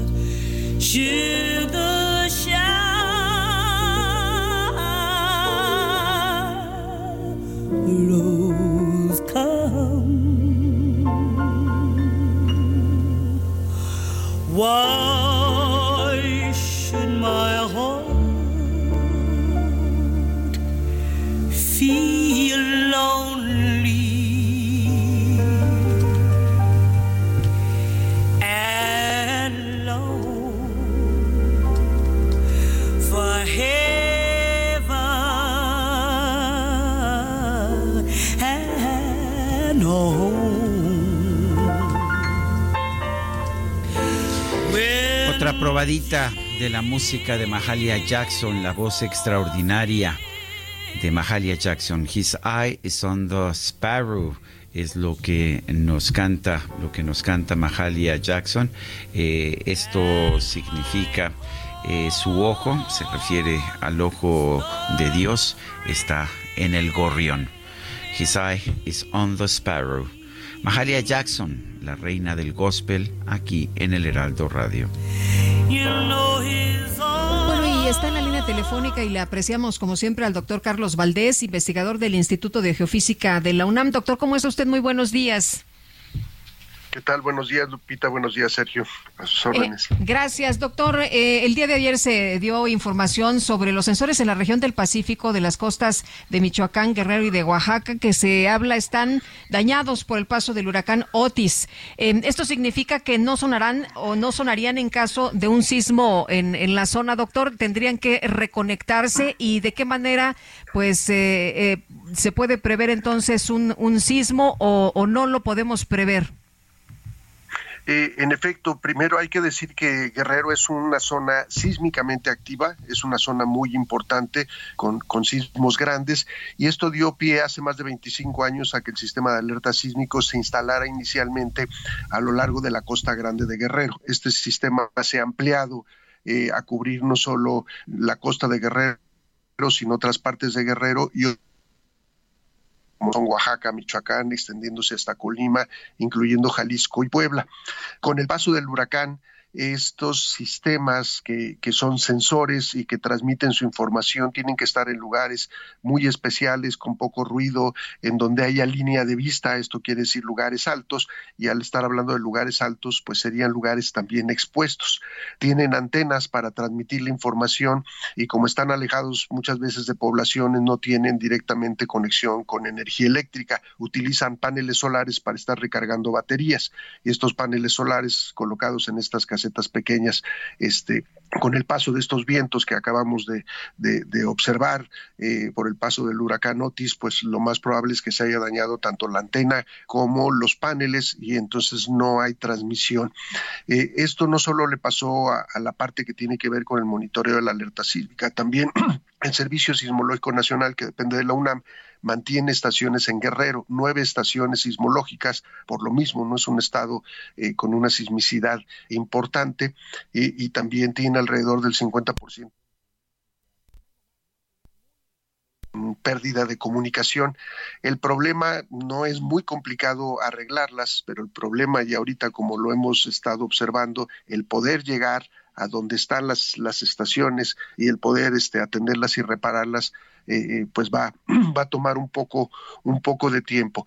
Eh, en efecto, entonces no habría un alertamiento para un sismo que venga de la costa de Guerrero, podrían detectar los sensores que están mucho más lejos, pero ya para esto pasó mucho más tiempo del que estamos de alguna manera acostumbrados. ¿Qué hay que hacer? Bueno, pues simplemente eh, repasar un poco los planes familiares de protección civil que tenemos y en caso de comenzar a sentir un movimiento, no dudarlo, no esperar a ver si escucho una alerta sísmica y simplemente replegarme al lugar que yo haya seleccionado como un sitio de seguridad y, y, después seguir el protocolo que hicimos. Si estamos cerca de una salida, salir.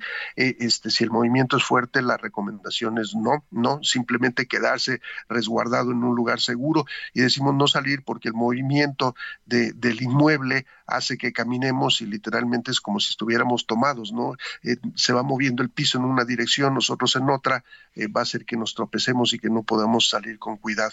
Desafortunadamente también para la parte de la de la de, Guerrero las condiciones se complican porque con toda esta lluvia que ha descargado este huracán y, los anteriores que han pasado por ahí, ciclones tropicales y, depresiones, el terreno está saturado con agua y esto provoca que con un movimiento sísmico ocurran deslizamientos de ladera. Ya no nos acordamos, pero con Ingrid y Manuel hubo este deslizamiento en este lugar llamado La Pintada, en donde se llevó eh, una parte importante de la población de La Pintada. Entonces, lo mismo, cualquier estar muy atentos, ubicar la parte de las laderas, los que se encuentran en esta zona eh, y estar atentos. Los que estén en Acapulco, eh, una de las cosas que vale la pena reconocer es que los edificios están en pie. O sea, estos vientos huracanados se llevaron la estructura ligera, son los ventanales, los techos de lámina, eh, toda una destrucción en este aspecto, pero las estructuras son estructuras muy resistentes. De hecho, el factor de resistencia más grande que se observa es para viento y no para sismo, a pesar de estar en una zona sísmicamente activa. Pero entonces lo que hay que tener cuidado es en caso de movimiento sísmico, muchos de estos objetos que quedaron sueltos que podrían eh, caer y lastimarnos. Entonces es eh, eh, a pesar de todo lo que lo que se está viviendo en Acapulco, tener un poco más de conciencia que podría en un momento dado pues ocurrir un sismo. No estamos diciendo que así vaya a suceder, pero no queremos que eso pase. Eh, doctor Valdés, eh, entiendo que no hay acceso en este momento a los lugares donde se encuentran los sensores. En caso de que sí hubiera este acceso, ¿cuánto tiempo se tardaría en reponer la red? Eh, probablemente se, se trabajaría en, en, no son, como decía, no son, eh, la caseta debe estar intacta, el sensor debe estar intacto, algunos de ellos pueden estar humedecidos, pero la gente tanto del Servicio Sismológico como del CIRES tiene mucha experiencia en reemplazar equipos y yendo con una brigada con, con todo lo necesario, cambiar torres que se pudieron vencer, colocar paneles solares, o sea, ya son, son situaciones que, que se han vivido anteriormente y el tiempo en realidad de reposición es corto. El, el acceso es el complicado porque se, se colocan en, en lugares también alejados, hay, vandalismo desafortunadamente en, en, este y en muchos otros lugares, entonces el, el, llegar se vuelve complicado sobre todo por las condiciones que ya hemos observado en, en las carreteras y los deslizamientos. Entonces, por lo pronto, es un poco regresarnos hace unos 25, eh, 27 años cuando no teníamos el sistema de alerta sísmico. Vale la pena valorarlo, eh, vale la pena valorarlo en qué sentido, en que necesitamos ampliar esta, estas coberturas, reforzarlas, eh, tener respaldos que nos puedan eh, seguir funcionando a pesar de lo que acabamos de ver, ¿no? Un huracán 5 pegando directamente en Acapulco, pues era una cosa eh, difícilmente esperada y la naturaleza así lo es. Eh, y esta zona lo que hablamos es la parte eh, sísmica, eh, Guerrero, por ejemplo, el sismo del ángel, todo el mundo habla del sismo del ángel y creemos que pasó debajo del ángel de la independencia, pero tiene exactamente su epicentro literalmente debajo de Acapulco, en la zona de San Marcos, en 1957, y es un sismo de aproximadamente 7.7, con la distancia más corta entre la ciudad de, Acapulco, la costa de Guerrero y la Ciudad de México. Otros sismos importantes está un 14 de marzo de 1979, la gente no se acordará de este de magnitud 7.6 junto a Petatlania, Iztapas y Guatanejo porque se cae la Universidad Iberoamericana cuando estaba en la campestre Churubusco y no reconocemos ese sismo porque ocurre muy temprano a las 5 o 10 de la mañana en donde no había estudiantes y se evita entonces una tragedia y también la réplica del día siguiente, el sismo de 1985, queda también en una zona muy cercana a esta parte de Guerrero. Entonces Guerrero es un, un generador de sismos importantes, este, no queremos que nos tome por sorpresa la naturaleza y pues simplemente también en, en todas las cosas que tenemos que hacer y repasar ahorita, también tener ahí conciencia de que podría ocurrir algún sismo. Muy bien, pues doctor, le apreciamos como siempre que pueda explicarnos, que pueda platicar con nosotros estos temas tan importantes. Muy buenos días. Con mucho gusto. Buen día a ustedes. Hasta luego. Gracias. Hasta luego. El doctor Carlos Valdés, investigador del Instituto de Geofísica de la UNAM. Vamos. Adelante, Lupita. No, adelante, tenías una nota, Lupita. Oye, fíjate que eh, tengo esta información de último momento. Jamás está anunciando la muerte de unos 50 rehenes tras los bombardeos israelíes sobre Gaza. De acuerdo con la información que está dando a conocer F en estos momentos, le reitero, 50 rehenes muertos, dice jamás que por eh, a causa de los bombardeos israelíes sobre Gaza. Son las 8 de la mañana con 45 minutos. Vamos con el Químico Guerra. El Químico Guerra. Con Sergio Sarmiento y Lupita Juárez. Químico Guerra, ¿qué nos tienes esta mañana? Adelante. Sergio Lupita, existen todavía muchos que niegan el cambio climático, que dudan que ya esté afectando al planeta. A pesar de los signos claramente pintados en la pared en cuanto al aumento documentado de fenómenos hidrometeorológicos extremos que se suceden con mayor frecuencia e intensidad, hay muchos que le siguen apostando a calentar la atmósfera con emisiones contaminantes. Nunca hacen el link, digamos, la liga, ¿no? Realmente entre lo que significa la estabilidad atmosférica y sus decisiones desde el punto de vista energético. Pero la naturaleza cobra. Sergio Lupita. Lo estamos viviendo en México. Ahí están las estadísticas para, para revisarlo. Eh, existen algunos escenarios, están publicados, lo comenté ya con ustedes varias veces, Sergio Lupita, de que no es ajeno a la realidad, puede suceder que se enfilen varios huracanes, dos o tres, como quien dice en fila india, ¿no? Eh, que estén enfilados y que le peguen en forma consecutiva a un mismo lugar.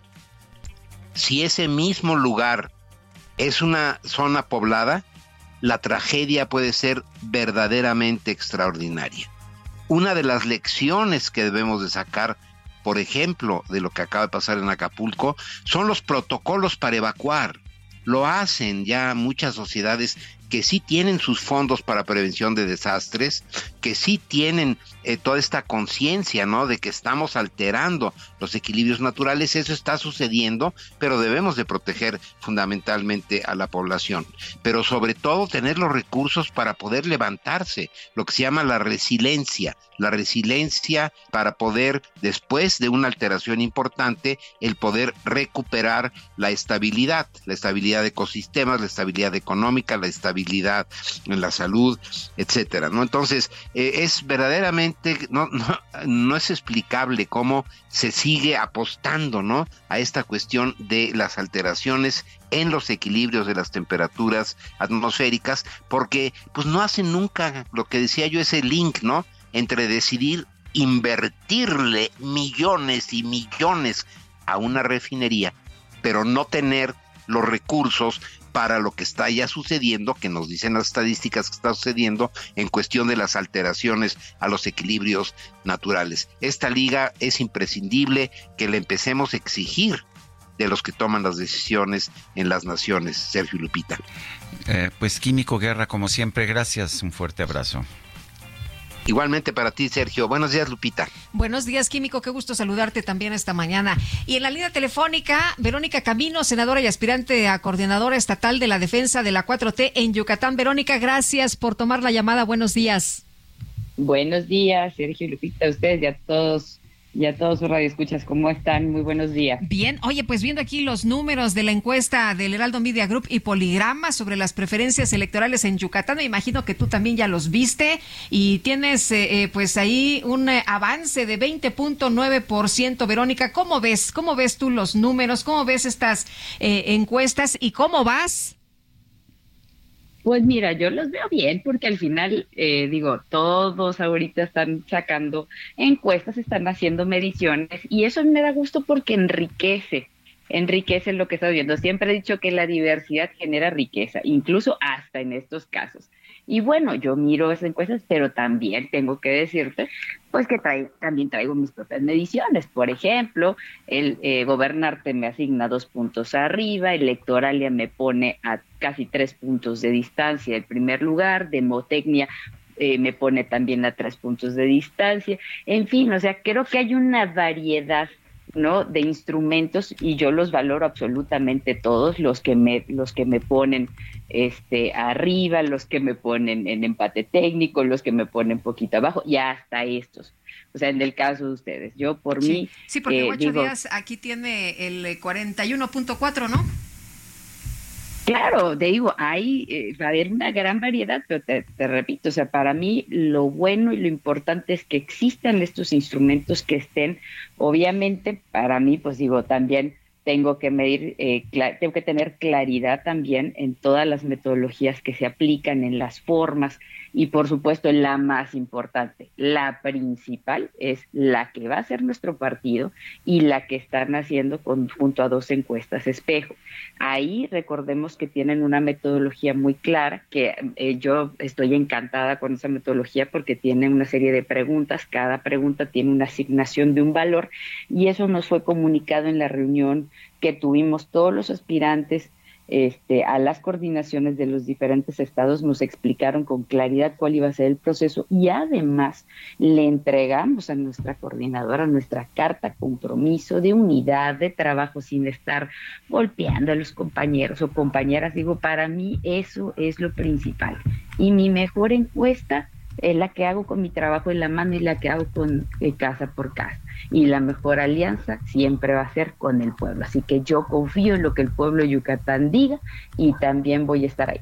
Ah, que además se nos sube un tema de paridad, obviamente que sí, pero pues yo no me quiero quedar solo con el tema de paridad. Yo trabajé, este, sigo trabajando, me le meto caña todos los días para salir adelante y pues también por eso tengo, ahí están esos otros instrumentos que me permiten tener esas mediciones. Pero reitero, yo estoy muy contenta con tener todas, porque hay que tener en cuenta los que nos favorecen y también los que nos quieren poner, o sea, o nos ponen, nos colocan a una cierta distancia. Todo es bueno, todo vale. Eh, Verónica, ¿qué viene ahora? ¿Qué va a estar haciendo en las próximas semanas en preparación por la encuesta de Morena? Pues prácticamente ya estamos listos para que Sergio. Eh, ah, bueno, pues ya, es el lunes, ¿verdad? Sí, es cierto. Claro, Se Nos vino el tiempo encima.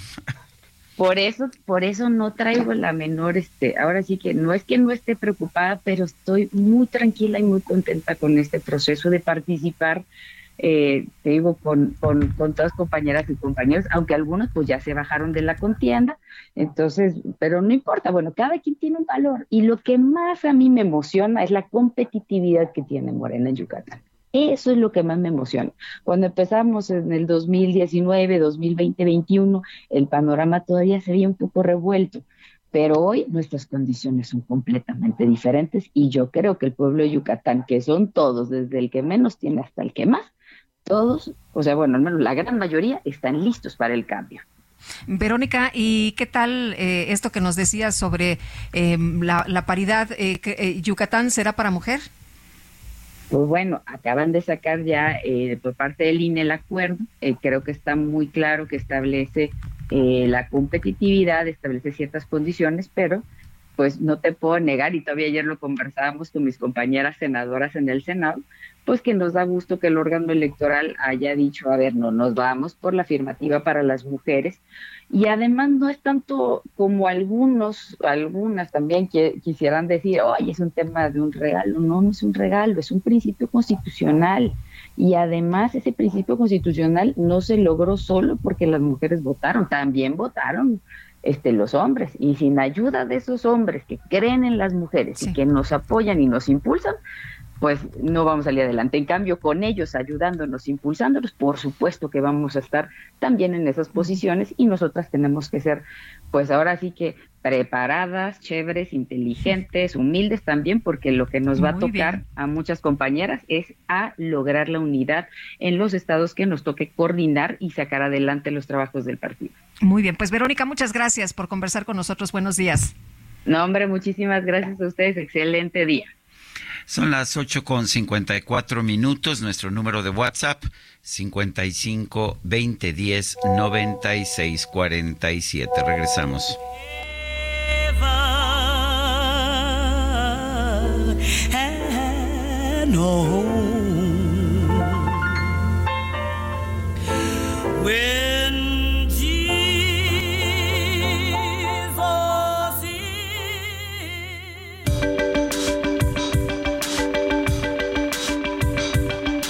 Sergio Sarmiento y Lupita Juárez quieren conocer tu opinión, tus comentarios o simplemente envía un saludo para ser más cálida esta mañana.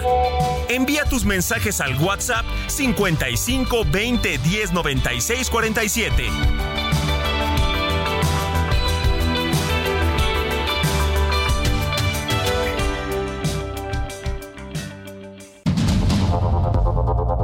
Continuamos con Sergio Sarmiento y Lupita Juárez por el Heraldo Radio.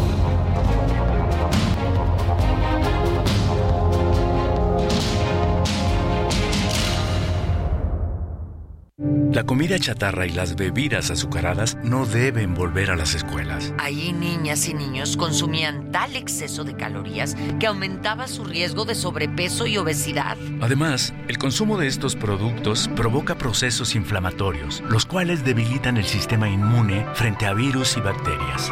Es urgente que saquen ya la comida chatarra y bebidas azucaradas de las escuelas. Nuestros, niños son primero. Alianza por la Salud Alimentaria. Este Día de Muertos, la Catrina tiene sus festejos. Vive el Festival Cultural de Calaveras del 28 de octubre al 5 de noviembre en Aguascalientes. Luz, magia, folclor, vino, toros, comparsas y mucho más. Vamos a la isla con toda la familia. Gobierno del Estado. Son las nueve de la mañana, nueve de la mañana con un minuto. Vamos a un resumen de la información más importante. La titular de la Secretaría de Seguridad y Protección Ciudadana, Rosa Isela Rodríguez, informó que el paso del huracán Otis en Acapulco Guerrero dejó un saldo de por lo menos 27 personas muertas y cuatro desaparecidas. Lamentablemente se recibió el reporte por parte del gobierno del estado y del gobierno municipal de 27 personas fallecidas y cuatro desaparecidas y nosotros estamos pendientes. De acuerdo con el CENAPRED, en menos de 12 horas el huracán Otis pasó de tormenta tropical a categoría 5, la máxima en la escala Zafir-Simpson, es decir, que de vientos de 64 kilómetros por hora creció a 270 kilómetros por hora. El Consejo de la Judicatura Federal declaró días inhábiles del 25 de octubre al 1 de noviembre en todas las oficinas del Poder Judicial de la Federación en Acapulco. Bueno, y el gobierno de la Ciudad de México suspendió hasta nuevo aviso la inauguración de las luces decorativas por el Día de Muertos en el centro histórico, esto por la situación de emergencia que se enfrenta en el estado de Guerrero. Por quinto año consecutivo, México retrocedió en el índice global de Estado de Derecho del World Justice Project al ubicarse en el lugar 116 de 142 países evaluados. En 2022 nuestro país estaba en el puesto número 115, mientras que en el 2008 ocupaba el lugar número 92 presidente de la Cámara de Representantes de los Estados Unidos, Mike Johnson, advirtió que el gobierno del presidente Joe Biden debe atender la catástrofe en la frontera con México, tanto por el ingreso irregular de migrantes como por el tráfico de fentanilo. La política conservadora Patricia Bullrich, quien quedó en tercer lugar en la primera vuelta de las elecciones presidenciales de Argentina, anunció que va a respaldar a Javier Milei en la segunda vuelta de la contienda. ¿Cómo no voy a quererla? Si es la mamá de mi esposa y me entregó a su hija, es bella como una rosa. ¿Cómo es, suegra querida? Bueno, pues el 26 de octubre se celebra el Día de la Suegra en distintos países como Argentina y Estados Unidos. Esta efeméride fue creada en 1935 por el periodista tejano Gene Howie, exdirector del diario Amarillo Globe News. Jean relató que pensó en esta celebración para fortalecer a su periódico, pero también como una vía para quedar en mejores términos con su propia suegra, ya que la había hecho enojar con una de sus columnas periodísticas. No, pues solucionar esa situación.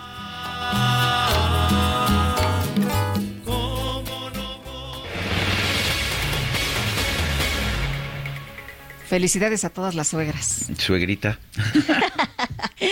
Bueno, pues vámonos, vámonos a otras cosas, mi querido Sergio. La Asociación Nacional de Magistrados de Circuito y Jueces de Distrito del Poder Judicial de la Federación promoverá un amparo en contra de la aprobación del decreto y reforma a la ley orgánica del Poder Judicial de la Federación. Froilán Muñoz, director de la Asociación Nacional de Magistrados de Circuito y Jueces de Distrito del Poder Judicial de la Federación. Qué gusto saludarte, ¿cómo te va? Eh, muy bien, Lupita. Eh, gracias por estar con ustedes. Oye, Froilán, pues cuéntanos de estos amparos que ya nos eh, advertías, se van a venir un montón de amparos, pero también pues estas acciones de inconstitucionalidad. Sí, eh, pues mire, lo cierto es de que eh, la aprobación de una norma pues tiene su proceso legislativo. Hoy estamos eh, en espera de que concluya en sede ejecutiva con la publicación de la reforma que aprobó la Cámara de Senadores. Y una vez que sea esto, eh, pues ya se da la oportunidad para lo que sería la defensa, la, defensa eh, jurisdiccional. ¿A través de qué? Bueno, pues ya usted lo mencionó. En el caso de, de las personas que estamos al servicio del Poder Judicial de la Federación, pues tenemos la acción de amparo, la demanda de amparo. Hoy la hemos acordado, consensado en la asociación a través de directores nacionales y regionales eh, y estaremos muy al pendiente para, para presentarla con toda oportunidad. El otro aspecto de acción de inconstitucionalidad, ya lo había comentado, estamos eh, quizás en la probabilidad de que lo presente las fracciones parlamentarias minoritarias de la propia Cámara de Senadores. Eh, el presidente de la República dice que no hay nada de qué preocuparse, que no van a ser afectados más que los lujos de los ministros. ¿Usted qué piensa? ¿Usted qué conoce estos fideicomisos? Bueno, ahí se parte de una imprecisión porque los fideicomisos tienen que ver con condiciones generales de trabajo en las cuales no están eh, como beneficiarios ni las ministras ni los ministros de la Corte. Bueno, oye, eh, Froilán, eh, también preguntarte eh, sobre lo que van a hacer estas acciones en los próximos días. ¿Van a dejar de, van a seguir en paro? ¿Van a eh, dejar de trabajar eh, por unos, por unas semanas? ¿Cómo van a estar operando? Eh, mire, creo que el, el sentir y la vocación de servicio que se tiene en el Poder Judicial de la Federación no permite continuar con suspensión de labores. Eh, las voces que se escuchan por parte del personal, de las representaciones sindicales y de los titulares en, en general es eh, seguir prestando el servicio para lo cual eh, estamos contratados. De tal suerte que ya están volviendo la- las actividades a la normalidad. Seguramente entre hoy mañana, el lunes, toda, toda la gente estará prestando el servicio de, propio de la judicatura en todos los órganos jurisdiccionales de la, del, del Poder Judicial de la Federación. El, a- aquí hay un punto que, que va a resultar complicado. Finalmente, el gobierno de la República va a decir que, eh, que los jueces de amparo, los magistrados e incluso los ministros de la Suprema Corte estarían impedidos de ver este tema porque les atañe directamente. Eh, legalmente, ¿qué, pues, ¿cuáles son los precedentes? ¿Qué podemos eh, señalar legalmente en, en un juicio de amparo que tiene que ver directamente con las condiciones de trabajo del Poder Judicial? Mire, pues aquí es muy importante de que no estamos en ese puesto de juez y parte, ni, ni en su en su momento, que si el asunto llega a la corte, que es la probabilidad, como tampoco de los juzgadores, porque aquí se comparece, los, los jueces en general tienen todos los derechos como los tienen los ciudadanos, es decir, eh, derecho a la libertad, a tener acceso a la justicia, a que si usted tiene un conflicto en una situación muy privada de un contrato de arrendamiento, hay un conflicto y que se resuelve en tribunales y serán los jueces los que resuelvan. En lo mismo sucede aquí. Eh, en este aspecto, nosotros como juzgadores estamos acudiendo sí con el perfil de juez, pero también con el perfil de ciudadano. Pero algo muy importante, nosotros en los fideicomisos no administramos, no tenemos ninguna circunstancia que tenga que ver con la eh, cuestión financiera administrativa de ellos. Por eso no hay un, un tal conflicto de intereses.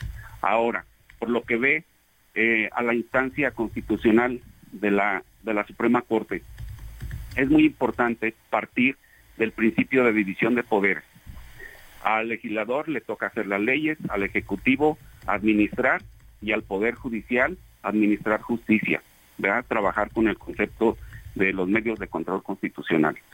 Y en ese sentido, pues es a la Corte a quien le corresponden esas facultades.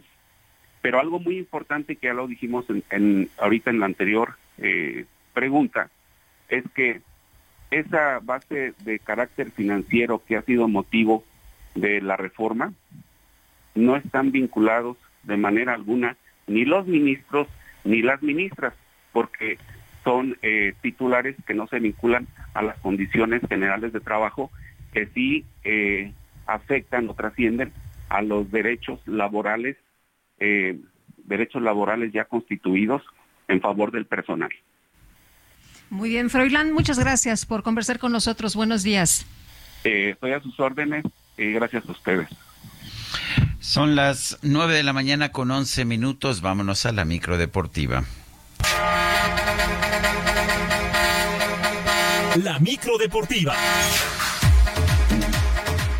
I'm so excited.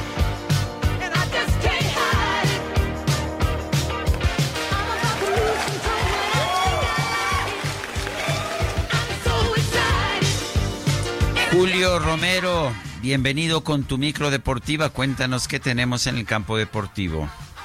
Muchas gracias, Sergio Lupita, amigos del auditorio. Qué placer saludarles. En porque hace frío, pero esto en el medio ambiente, porque en el mundo deportivo la cosa está que arde. Vaya debut que tuvo el atacante mexicano Santiago Jiménez con el Feyenoord, ya que anotó en par de ocasiones en el triunfo de su equipo 3 por 1 sobre la Lazio en la tercera fecha en la fase de grupos. Santiago Jiménez se había perdido por suspensión las dos primeras fechas, pero demostró que atraviesa gran nivel. Por cierto, con un gol que fue anulado, hubieran sido tres, pero fue anulado por milimétrico fuera de lugar. En otros resultados de esta fecha 3, el PSG venció 3 por 0 al Milán. El Atlético de Madrid empató a 2 con el Celtic. El Manchester City sin problemas venció 3 por 1 al Young Boys, mientras que el Barcelona, el Barcelona se impuso 2 por 1 al Shakhtar. Con esta nueva victoria, el Barça mantiene el paso perfecto y también tiene tranquilo a su entrenador Xavi. No, no, la palabra no es alivio, yo creo que es progreso, ¿no? Creo que hemos competido muy bien eh, los, tres, los tres partidos de Champions y bueno, es un 9 de 9 muy bueno, muy positivo, buenas sensaciones y todavía no estamos clasificados, pero es un paso, paso adelante hoy muy, muy importante para, para el club, para el equipo y para estos jugadores, ¿no? Sí.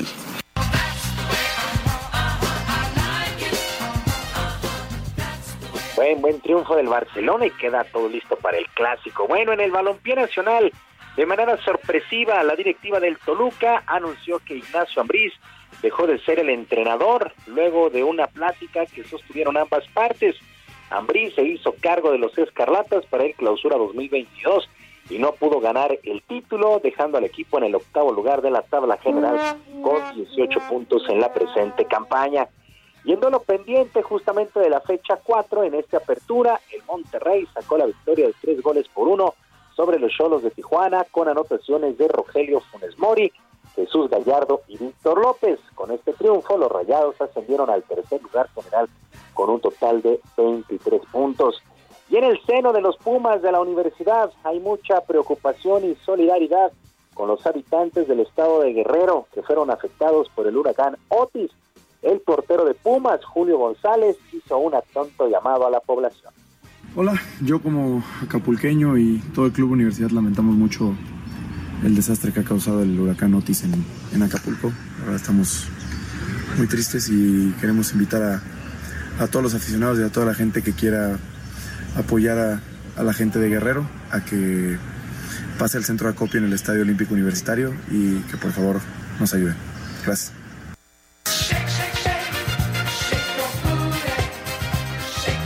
El centro de acopio estará en el Estadio Olímpico Universitario en la zona de las astas banderas, ahí sobre insurgentes, quiere echar la mano. Que hablábamos del Barcelona, que se reporta listo para el clásico del próximo sábado contra el Real Madrid. Pues en algún momento estuvo envuelto en la polémica. Vamos como cada jueves al dato del ángel. Esta temporada surgió un gran debate por el nuevo jersey de visita del Barcelona, debido a que es de color blanco, el emblemático de su más odiado rival, el Real Madrid. Sin embargo, esta no es la primera vez que los blaugranas visten de blanco.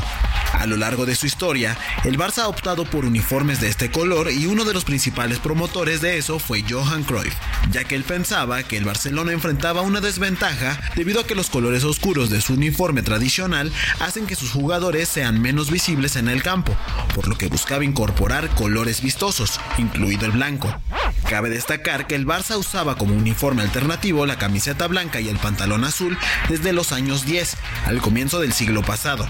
En 1952 ganó de blanco la final de la Copa Latina ante el Niza por marcador de 1-0. Además, lució este color en competiciones como la Copa de Ferias, la Recopa o la Copa de Europa. En los años 60 llegó a jugar contra el Milán o el Inter de Milán vistiendo de blanco y el último futbolista que lució la camiseta blanca fue el mismísimo Johan Cruyff en la temporada 77-78.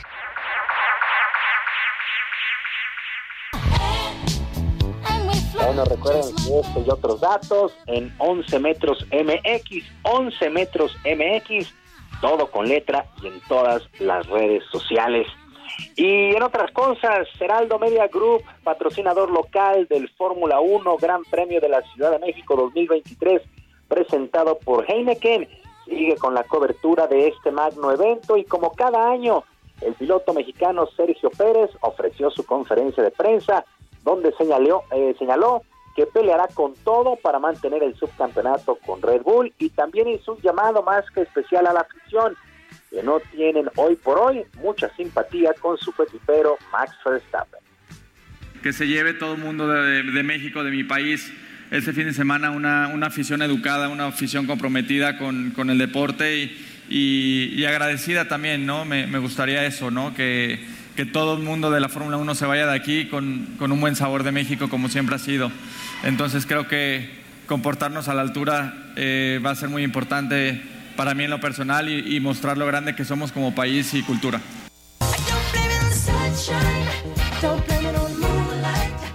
Es ahí el llamado de Sergio Pérez, justamente pues para mantener el respeto pues general con su coequipero Max Verstappen. Bueno, ya la actividad comercial terminó el día de hoy, pues ya comienzan los pilotos a concentrarse en lo que será justamente este evento. Y continúa la buena actuación de la delegación mexicana en los Juegos Panamericanos de Santiago de Chile, a pesar de que ya se perdió el segundo lugar en el medallero. Randall Williams logró su segunda medalla de oro en el evento, ganó el primer lugar en clavados individual 10 metros. La selección de fútbol femenil vino de atrás y le dio la vuelta al marcador para vencer tres goles por uno al anfitrión Chile y dio un paso más que importante rumbo a la calificación.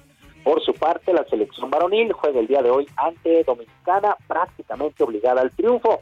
El relevo femenil 4 por 100 combinado logró una histórica medalla de bronce en la natación, ya que se rompió una racha de 20 años sin conseguir una presea en esta competencia.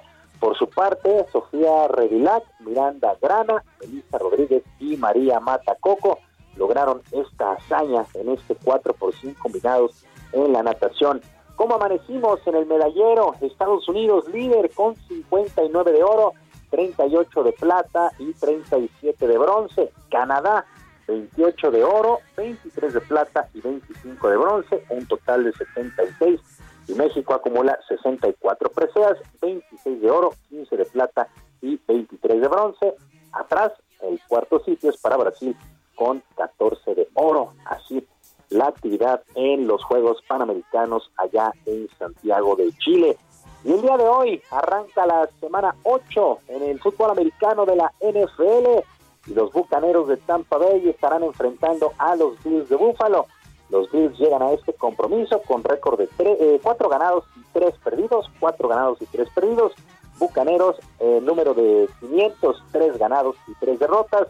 La última vez que se dieron las caras fue el pasado 12 de diciembre del 2021, donde por cierto ganaron los Bucaneros 33 a 27. Por ahí a las seis y cuarto de la tarde estará arrancando en la NFL Bucaneros contra Bills. Sergio Lupita, amigos del auditorio, la información deportiva este jueves, que sea un extraordinario día para todos. Muy bien, pues muchísimas gracias Julio Romero, un fuerte abrazo. Fuerte abrazo de vuelta, buenos días. Buenos días.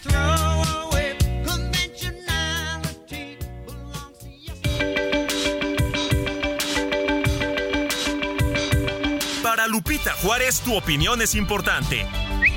Síguela en arroba Lupita Juárez H.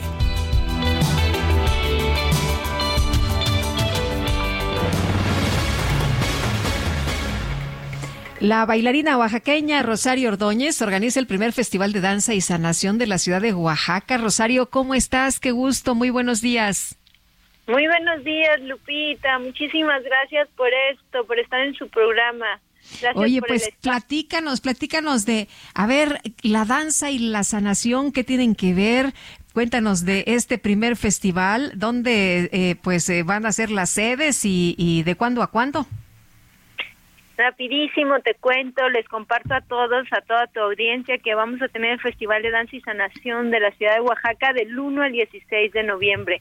Son nuestras festividades de muertos las más importantes para los oaxaqueños y en este momento pues eh, decidimos hacer el festival eh, en Oaxaca. Tú también me comentabas que cómo se conecta la danza con la sanación y yo siempre digo que nuestro trabajo es nuestra salvación, ¿sabes? Es como este este pedazo de madera donde nos aferramos y, y para mí la danza ha sido una transformación constante y a lo largo de mi carrera he podido comprobar que pues es mi forma de expresión, es mi lengua materna y por eso invité a tantos bailarines, a tantas compañías, no solo mexicanas, que son las que más me honran con aceptar la invitación, pero también internacionales a que vengan, que nos hablen, que nos expresen con sus lenguas, que nos digan y compartirlo con el público oaxaqueño, que es lo que más eh, eh, siempre he querido, ¿no? ¿En dónde, ¿En dónde en Oaxaca se va a llevar a cabo este festival? Eh, Sergio, buen día. Buen día, Este, Rosario. Buen día. Este, mira, tenemos tres sedes, eh, tres sedes para todo lo que va a suceder en Oaxaca. Tenemos 23 presentaciones, tenemos tres conciertos, tenemos talleres de danza y, y los, los lugares donde se van a realizar las presentaciones y los conciertos son el Teatro Macedonio Alcalá, que está en el Centro Histórico, el Teatro Juárez, también está en el Centro Histórico, y la Clínica. La Clínica es un espacio multicultural independiente y ahí hace- haremos los conciertos de, del festival. Eh, Rosario, Eh, ¿cómo ta- nos... Perdón. No, no, no, también quiero decirles que tenemos dos sedes para las residencias. Ya estamos en una con el artista Cristian Benaim en Invernadero Danza, que está en San Pedro Ixtlahuaca, y otra residencia que ya empezó hoy en Ital eh, con, unos, con los artistas italianos en el espacio Etla. Es un espacio increíble que nos ha prestado y ha construido el maestro Sergio Hernández. Y, y bueno, te quería preguntar, Rosario, ¿dónde eh, nos organizamos? ¿Cómo sabemos en qué sede, a dónde queremos ir? Eh, mira, tenemos todo, todo, toda la información en nuestras redes sociales. Lupita, eh, también mi número de teléfono. Tenemos otros números, ahorita no los voy a eh, saturar, pero si entran Invernadero Danza, Instagram, Facebook, Rosario Ordóñez Fuentes o Unity Space, ahí encuentran toda la información que los lleva directamente a ver toda la programación del festival, a ver los horarios y también eh, a la compra de los boletos. Muy bien. Rosario, gracias y mucho éxito. Ay, muchísimas gracias a ustedes. Yo quiero agradecer, a, aprovechar este espacio para agradecer a toda la gente que nos escucha y a también agradecer a la gente que nos está apoyando con todo, así como ustedes, Lupita y Sergio, que nos dan este espacio para que otros nos escuchen y puedan venir al festival. Todos están invitados. Tenemos también una función gratuita en la Plaza de la Danza el día último, el día 16 por la tarde. Tomamos nota. Muchas gracias. Hasta luego. Hasta luego, Lupita. Muchísimas gracias. Buen día. Buen día, son las 9 de la mañana con 24 minutos. Vamos a una pausa y regresamos. And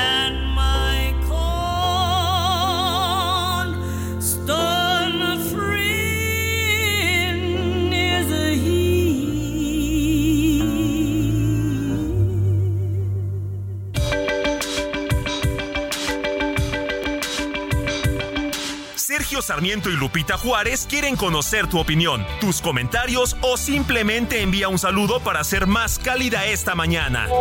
Envía tus mensajes al WhatsApp 55 20 10 96 47.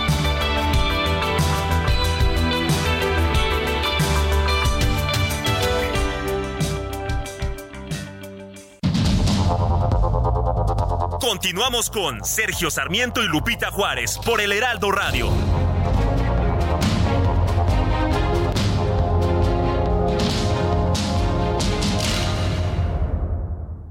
¿Tú qué harías con cuatro meses de tu sueldo? Unas super vacaciones. Yo cambiaría mi recámara. Una bici de montaña. Y una compu para mis hijos. Arreglarme los dientes. ¿Y tú qué harías? Fonacot te presta hasta cuatro meses de tu sueldo, con el interés más bajo, en efectivo y directo a tu cuenta en 24 horas. Fonacot está conmigo. Gobierno de México. Gastrolab. Historia, recetas, materia prima y un sinfín de cosas que a todos nos interesan.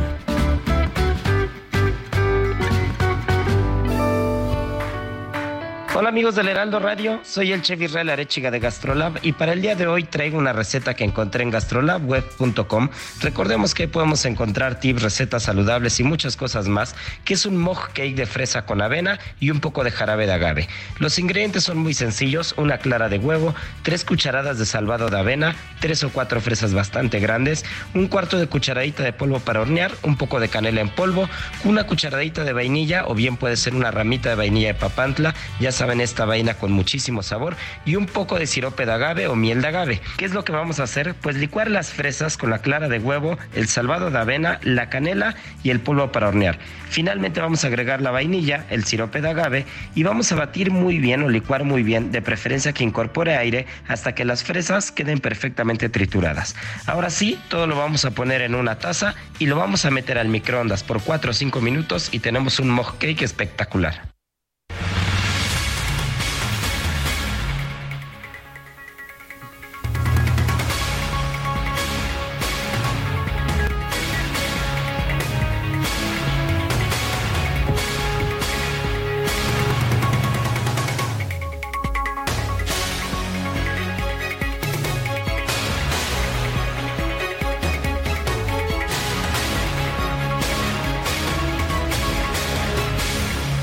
Bueno, pues seguimos transmitiendo desde el Heraldo Radio Altiplano 96.5 FM. A propósito, nos dicen nuestros compañeros aquí del Heraldo que pues que tienen boletos, tienen boletos que, que yo creo que, que resultan muy atractivos, son boletos de cortesía para la presentación del Lago de los Cisnes con el Royal Ukrainian Ballet, ¿sí? Lago de los Cisnes con el Royal Ukrainian Ballet este sábado 4 de noviembre 2023 a las 8.30 en el auditorio del Complejo Cultural Universitario CCU en Puebla, ¿sí? De manera que si usted tiene, si usted está por aquí en Puebla, en Tlaxcala y le interesa acudir a esta función, pues no tiene que, lo, lo que tiene que hacer es, ah, es eh, tienen que llamar o tienen que, a ver, No, ¿tú tiene sabes? que, tiene que venir a, a recoger los, Directamente, los boletos sí. directamente y esto es en la calle 1, 420, Colonia Loma, Xicotencatl, Tlaxcala, Tlaxcala, en las instalaciones del Heraldo Radio Altiplano. Hay que ir Bueno, hay que ir, ya sabe si este si vive usted por aquí por Puebla o si está por aquí por Puebla este 4 de noviembre. Aquí el problema es que hay que pasar a Hay que pasar recogerlos aquí. aquí. ¿Cuántos boletos hay? Son, eh, a ver... A ver son- si no es como nosotros cuando anunciamos boletos que se este que se acaban de inmediato. Son no sé si los van a dar por son parejas, cuatro, ¿no? pero, pero dos, dos y son dos, cuatro, ¿no? imagino que son dos, dos, y dos, son dos y Para dos, que no sí. te vayas solito. Me parece bien, son dos y dos.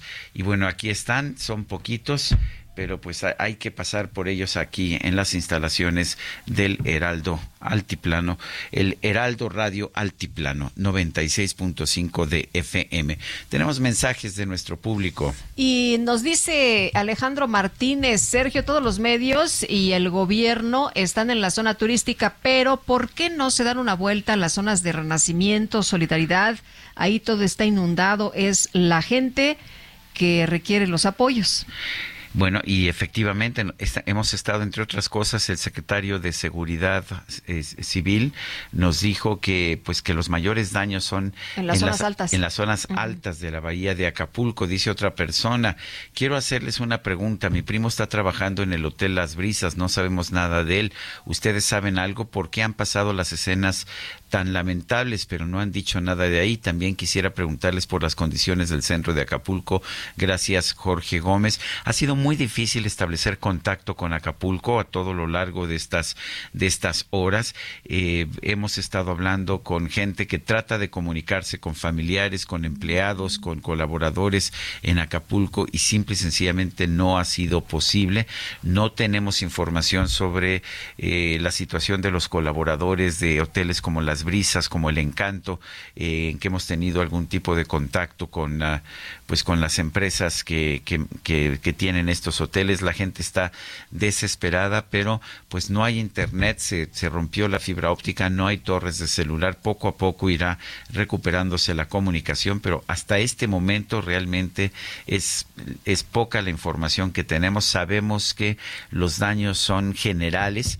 Eh, se ha hablado de la zona turística porque es de donde hemos podido obtener algún tipo de imagen y algún tipo de información, pero eh, lo que le puedo decir a usted es que eh, todo Acapulco está afectado y seguramente las zonas eh, colindantes con Acapulco, estos municipios de tanta pobreza, estos lugares de tanta pobreza dentro del municipio de Acapulco o en municipios colindantes, seguramente están teniendo también tragedias. muy Platicábamos de hecho con el eh, presidente de los hoteleros allá en Acapulco y nos decía que la devastación, las afectaciones a los hoteles, a los negocios en eh, todos lados está muy, muy severa. Y bueno, eh, también eh, lo que le podemos comentar es que pues hemos visto imágenes también eh, durísimas, ¿no? Donde la gente, pues a esta hora está desesperada, ha salido a las calles, en algunos casos, a buscar comida entre la basura. Sabemos que ya van los apoyos. eh, de hecho, pues ha informado que eh, han salido eh, los primeros camiones precisamente con algunos víveres. Sabemos que no es suficiente porque apenas pues eh, se ha eh, empezado, ¿no? Eh, eh, pues a, a dar este este apoyo en los centros donde pues que son de acopio pero bueno por lo pronto pues la situación realmente muy muy difícil por allá en Acapulco. Nosotros también hemos tratado de comunicarnos, eh, pero ha sido imposible, casi imposible la, comunicación. No todavía se, se restablece del todo. Hay en algunos casos intermitencias. Pero bueno, Norma, Norma Pérez nos dice, buen día, Sergio Lupita, solo para comentarles que pasé a la Cruz Roja y hay pocas donaciones. Por favor, pueden comentarlo para que quien pueda ayudar vaya a los centros de acopio.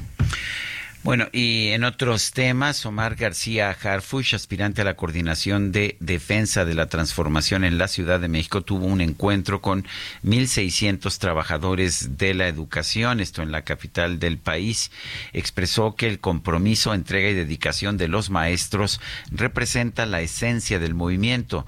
Destacó los esfuerzos realizados por la doctora Claudia Sheinbaum en la ciudad al crear universidades, mejorar la calidad educativa, otorgar becas a, a los niños y apoyar la basificación de los maestros. Dijo que le honra que le honra ser parte de un movimiento que ha luchado como nunca para mejorar la educación en nuestro país. Dijo que gracias a la política de becas más importante de la historia, millones de niños y adolescentes tienen acceso a educación básica, uniformes y libros de texto. Dijo que ninguna otra entidad en nuestro país tiene un programa más amplio en favor de la educación como la Ciudad de México en todos sus niveles educativos y atribuyó esta situación a los esfuerzos impulsados por la doctora Claudia Sheinbaum. Y vámonos con Mónica Reyes. Mónica, ¿qué tal? Muy buenos días. ¿Cómo estás, Lupita Juárez? Sergio Sarmiento. Hola, hola. Hola, ¿qué tal allá el clima? Está Aquí en la cabina muy rico. sí, aquí en la cabina calientito, afuera creo que está bastante más fresco. Wow, pues muchas felicidades a esta estación que se suma a una más del Heraldo. Bueno, pues así es efectivamente. ¿Y qué nos tienes, mi querida Mónica? Bueno, pues aquí yo les vengo a platicar a todos ustedes, queridos amigos. Imagínense perder todo su patrimonio en tan solo una llamada. Según la Conducef, en México más del 30% de los fraudes bancarios ocurren a adultos mayores.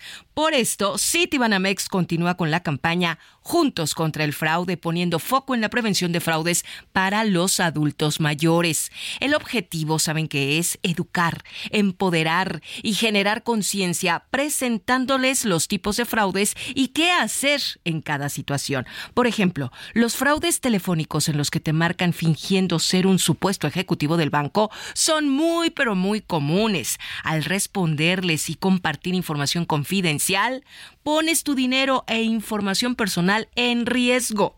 La regla de oro es, escuchen bien, no compartas tu información personal, ni contraseñas, ni códigos, ni envíes dinero a cuentas que no conoces. Así es que sin duda, juntos, ustedes creen, yo sí, podemos evitar y detener los fraudes bancarios. Hay que cuidar a los adultos mayores.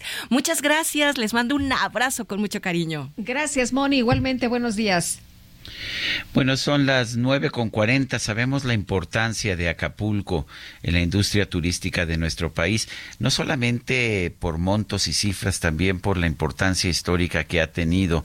Tenemos en la línea telefónica Miguel Torruco, secretario de Turismo del Gobierno de la República. Eh, Miguel, siempre es un gusto hablar contigo. Cuéntanos eh, cómo estás viendo la situación de Acapulco. Recuerdo, pues, una tragedia anterior allá en el puerto de Acapulco, el huracán Paulín en 1997. Eh, ¿Qué tan rápido se recuperó entonces Acapulco? ¿Qué esperas para la recuperación de Acapulco? ¿Qué es lo que podremos ver en las próximas semanas o meses? Bueno, eh, Sergio, me da mucho gusto saludarte como siempre. Y también creo que ahí está Lupita. Hola, Ahí ¿qué tal, Miguel? Qué gusto. Xochimilco. Eh, Lupita, me da mucho gusto. Aquí estamos en Xochimilco pa- para un evento que vamos a nombrar Barrio Mágico a Xochimilco con el jefe de gobierno y el delegado. Y eh, con mucho gusto les comento, eh, desde el día de ayer, cuando ya se supo sobre la gran contingencia, eh, eh, me puse en contacto con el secretario Hola. No, se nos, se nos fue la llamada, se nos cortó la llamada. Estábamos conversando con... Turismo. Ah, perdón, Miguel, te perdimos un rato. Bueno. Nos dices que te pusiste en contacto con el secretario de Turismo. No, con el secretario de Marina. De Marina, eh, perfecto, sí. Eh, pusimos un centro de acopio acá en eh, Mazarik, eh, 172, eh, Colonia Polanco, en donde vamos a, una vez que se llene nuestro camión, nuestro tráiler, eh, que es el que carga los autos descompuestos de Ángeles Verdes, que es la corporación que está ahorita coordinando el acopio, ya lo mandaremos a la Secretaría de Marina y ellos serán los responsables de entregarlo a los damnificados. Por otro lado, ya lograron entrar ocho patrullas de Los Ángeles Verdes. Una de ellas lleva el sistema de radiofrecuencia 680 y 990 de banda Hertz. Quiere decir que nos empiezan ya en breve a mandar los reportes. Eh, va, eh, pedí eh, hablar con el secretario de Turismo eh, de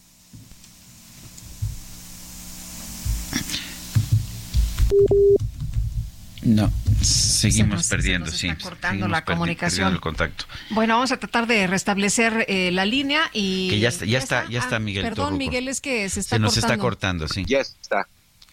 Sí.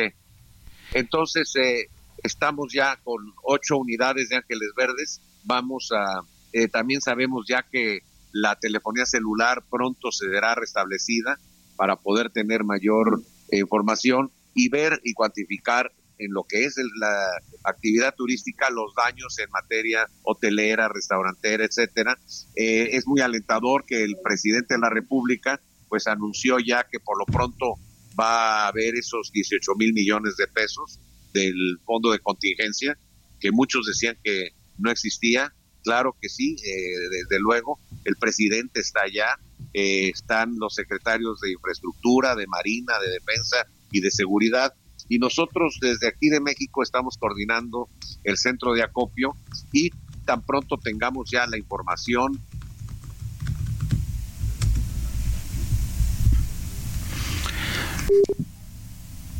No, pues eh, seguimos teniendo problemas en la comunicación con el secretario de Turismo. Nos dice que ahí están los 18 mil millones de pesos del fondo de contingencia, que algunos decían que no existía, pero que ahí están. ¿Cuánto había en el Fonden? ¿Tú, recuerdas? Ah, No me acuerdo. en fin, bueno, eh, ahora veo si encuentro la información. Pero en fin, vamos con, vamos con otros temas, Lupita. Vamos con otros temas. Había como 17 mil millones, ¿no? Ah, pues entonces lo que hicieron fue mantener el Fonden, pero le, le simple y sencillamente lo quitaron de un fideicomiso, pero que ahí lo tienen. Bueno, oye, la embajadora eminente Marta Bárcena publicó en el Heraldo su columna que se titula, bueno, la tituló Luces y Sombras de Palenque, en la que habla sobre la reunión de mandatarios de Sudamérica para tratar el tema de la crisis migratoria. Marta Bárcena, embajadora eminente y colaboradora del Heraldo de México, como siempre, qué gusto escucharte. Muy buenos días. Muy buenos días, Lupita. Muy buenos días, Sergio. Pues sí, creo que es una reunión palenque que amerita una un análisis a fondo, ese análisis a fondo que se refleja en el artículo, pero que no alcanza a cubrir a veces todos los los puntos por, por problemas de espacio. Mira, yo creo que la reunión en sí, la convocatoria de la reunión en sí, Lupita, fue un elemento positivo, porque es bueno que hablen todos los jefes de Estado, de gobierno, sus representantes, sobre estos flujos migratorios que estamos viendo a niveles que realmente sorprenden. Ahora, esto es esto en sí es bueno. Creo que vimos también el oficio de la canciller Alicia Bárcena para consensuar una declaración para poder eh, reunir a estos países, aunque no todos vinieron a, nivel de jefes de Estado. Dicho esto, eh, cuando se analiza la participación de los diferentes países y el comunicado conjunto final, es cuando empiezan a surgir también algunas sombras. La primera, la primera de ellas quizás es que eh, no hubo autocrítica. O sea, no hubo autocrítica ni por parte de México ni por parte de ninguno de los países expulsores de mano de obra, que es un término que no me gusta mucho, expulsores de migrantes, porque parece que toda la responsabilidad de esos flujos es por cuestiones externas, no porque haya problemas internos de violencia, de falta de seguridad, de falta de empleo, y en el caso de México ni mención se hizo cuando el 36% de las detenciones en la frontera son de mexicanos. Segundo, tampoco se hizo una diferenciación entre los migrantes, digamos, que, se, que, que salen de sus países por razones económicas y aquellos que se ven forzados a abandonar su país por razones políticas de persecución, de inseguridad, y que entonces desde el punto de vista del derecho internacional tienen otra otra característica, son refugiados y se necesita darles otro trato. Entonces, eh, eh, vimos una declaración con una lista de buenos deseos, muy repetitivos algunos, resulta que toda la migración cubana se debe al llamado bloqueo, que no es un bloqueo sino un embargo, y eso pues yo creo que ya no se sostiene, Lupita, Sergio, ya ya ya el, el la excusa del embargo ya ha sido demasiado demasiado largo. ¿Dónde está el respeto a los derechos humanos? ¿Dónde está la eficacia de la economía cubana? No existe. Lo mismo en el caso de Venezuela. La migración es por las sanciones. Pues no, la mayor parte de los venezolanos han abandonado su país aún antes de que se impusieran las sanciones. Entonces, es, fue una reunión que favoreció más a los puntos de vista de Cuba y de Venezuela que a los migrantes mismos. El- el- tú, tú ves entonces que no hubo, de hecho, consecuencias prácticas, pero ¿cómo fue visto en Estados Unidos? ¿Cómo fue visto en Washington esta cumbre? Pues que lo que hizo fue decir la culpa es de los gringos y además queremos que nos den dinero. Mira, yo creo que Estados Unidos, por lo que yo he seguido en la prensa ahorita, muy puntualmente en Estados Unidos y las reacciones del Departamento de Estado, es que no hubo reacciones. ¿Por qué? Porque Estados Unidos tiene ahorita eh, eh, una agenda complicadísima con el caso de Ucrania y no se diga con la situación en Medio Oriente, eh, eh, el rescate, la liberación urgente de todos los rehenes que tomó Hamas, el respeto al derecho internacional humanitario por parte de Hamas y por parte, obviamente, también del Estado israelí. Entonces, yo creo que ahorita no le pusieron la atención debida, pero eh, no creo que vaya a avanzar mucho. Dicen que el presidente se la presentará a Biden, el presidente López Obrador, en noviembre, supongo yo que en la cumbre de y hay cosas que pues lo recibirán amablemente. Sí, claro, tomamos nota, pero no creo que se avance en nada, porque eh, pedir en el marco de una cumbre migratoria que se reanuden las conversaciones entre Estados Unidos y Cuba, cuando ellos ya tienen relaciones diplomáticas a nivel de embajador, pues no hace mucho sentido. No tienen, no, no hace sentido tenerlas ahí.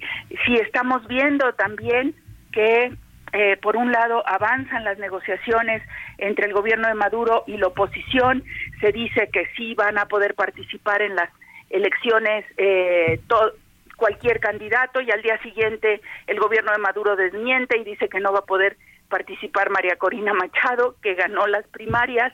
En fin, es mezclar dos temas, Sergio, el tema migratorio con unos temas políticos y eso le resta, le resta la capacidad de enfrentar el verdadero reto migratorio de migrantes, eh, digamos, en busca de mejores oportunidades y de refugiados para concentrarse en otros temas.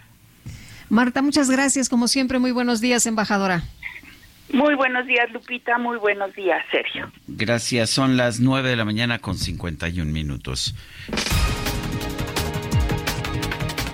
El presidente López Obrador expresó su respaldo al gobernador de Nuevo León con licencia, Samuel García, luego de que se separó del cargo para buscar la candidatura presidencial de Movimiento Ciudadano.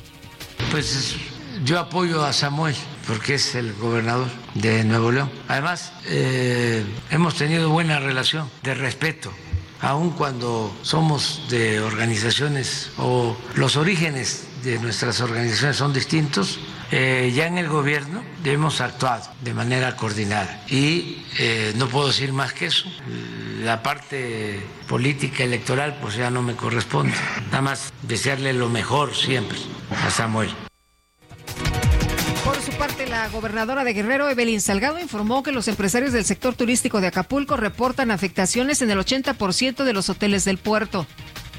Nos hablaba de una afectación del 80% en estos hoteles aquí en el puerto. Queremos decirles a los visitantes eh, que por parte del gobierno del estado, el día de hoy iniciamos eh, con 30 o 40 camiones eh, que van a estar de manera diaria fuera de los hoteles para iniciar con el proceso de evacuación a quien deseen hacerlo a sus diferentes destinos. Esto va a ser de manera totalmente gratuita. Las aerolíneas Volaris, Aeroméxico y Viva Aerobús ofrecieron su apoyo al gobierno federal para evacuar a los turistas que se encuentran varados en Acapulco. La gobernadora de Maine, Janet Mills, aseguró que todo el estado se encuentra de luto por los tiroteos masivos registrados este jueves en la ciudad de Lewiston. El Ministerio de Salud de la Franja de Gaza dio a conocer que subió a 7.028 la cifra de personas muertas en este territorio desde el comienzo de la guerra con Israel el pasado 7 de octubre. Aprobaron en primera lectura un aumento del 70% del gasto de defensa para 2024 con el propósito de financiar las operaciones militares en territorio de Ucrania.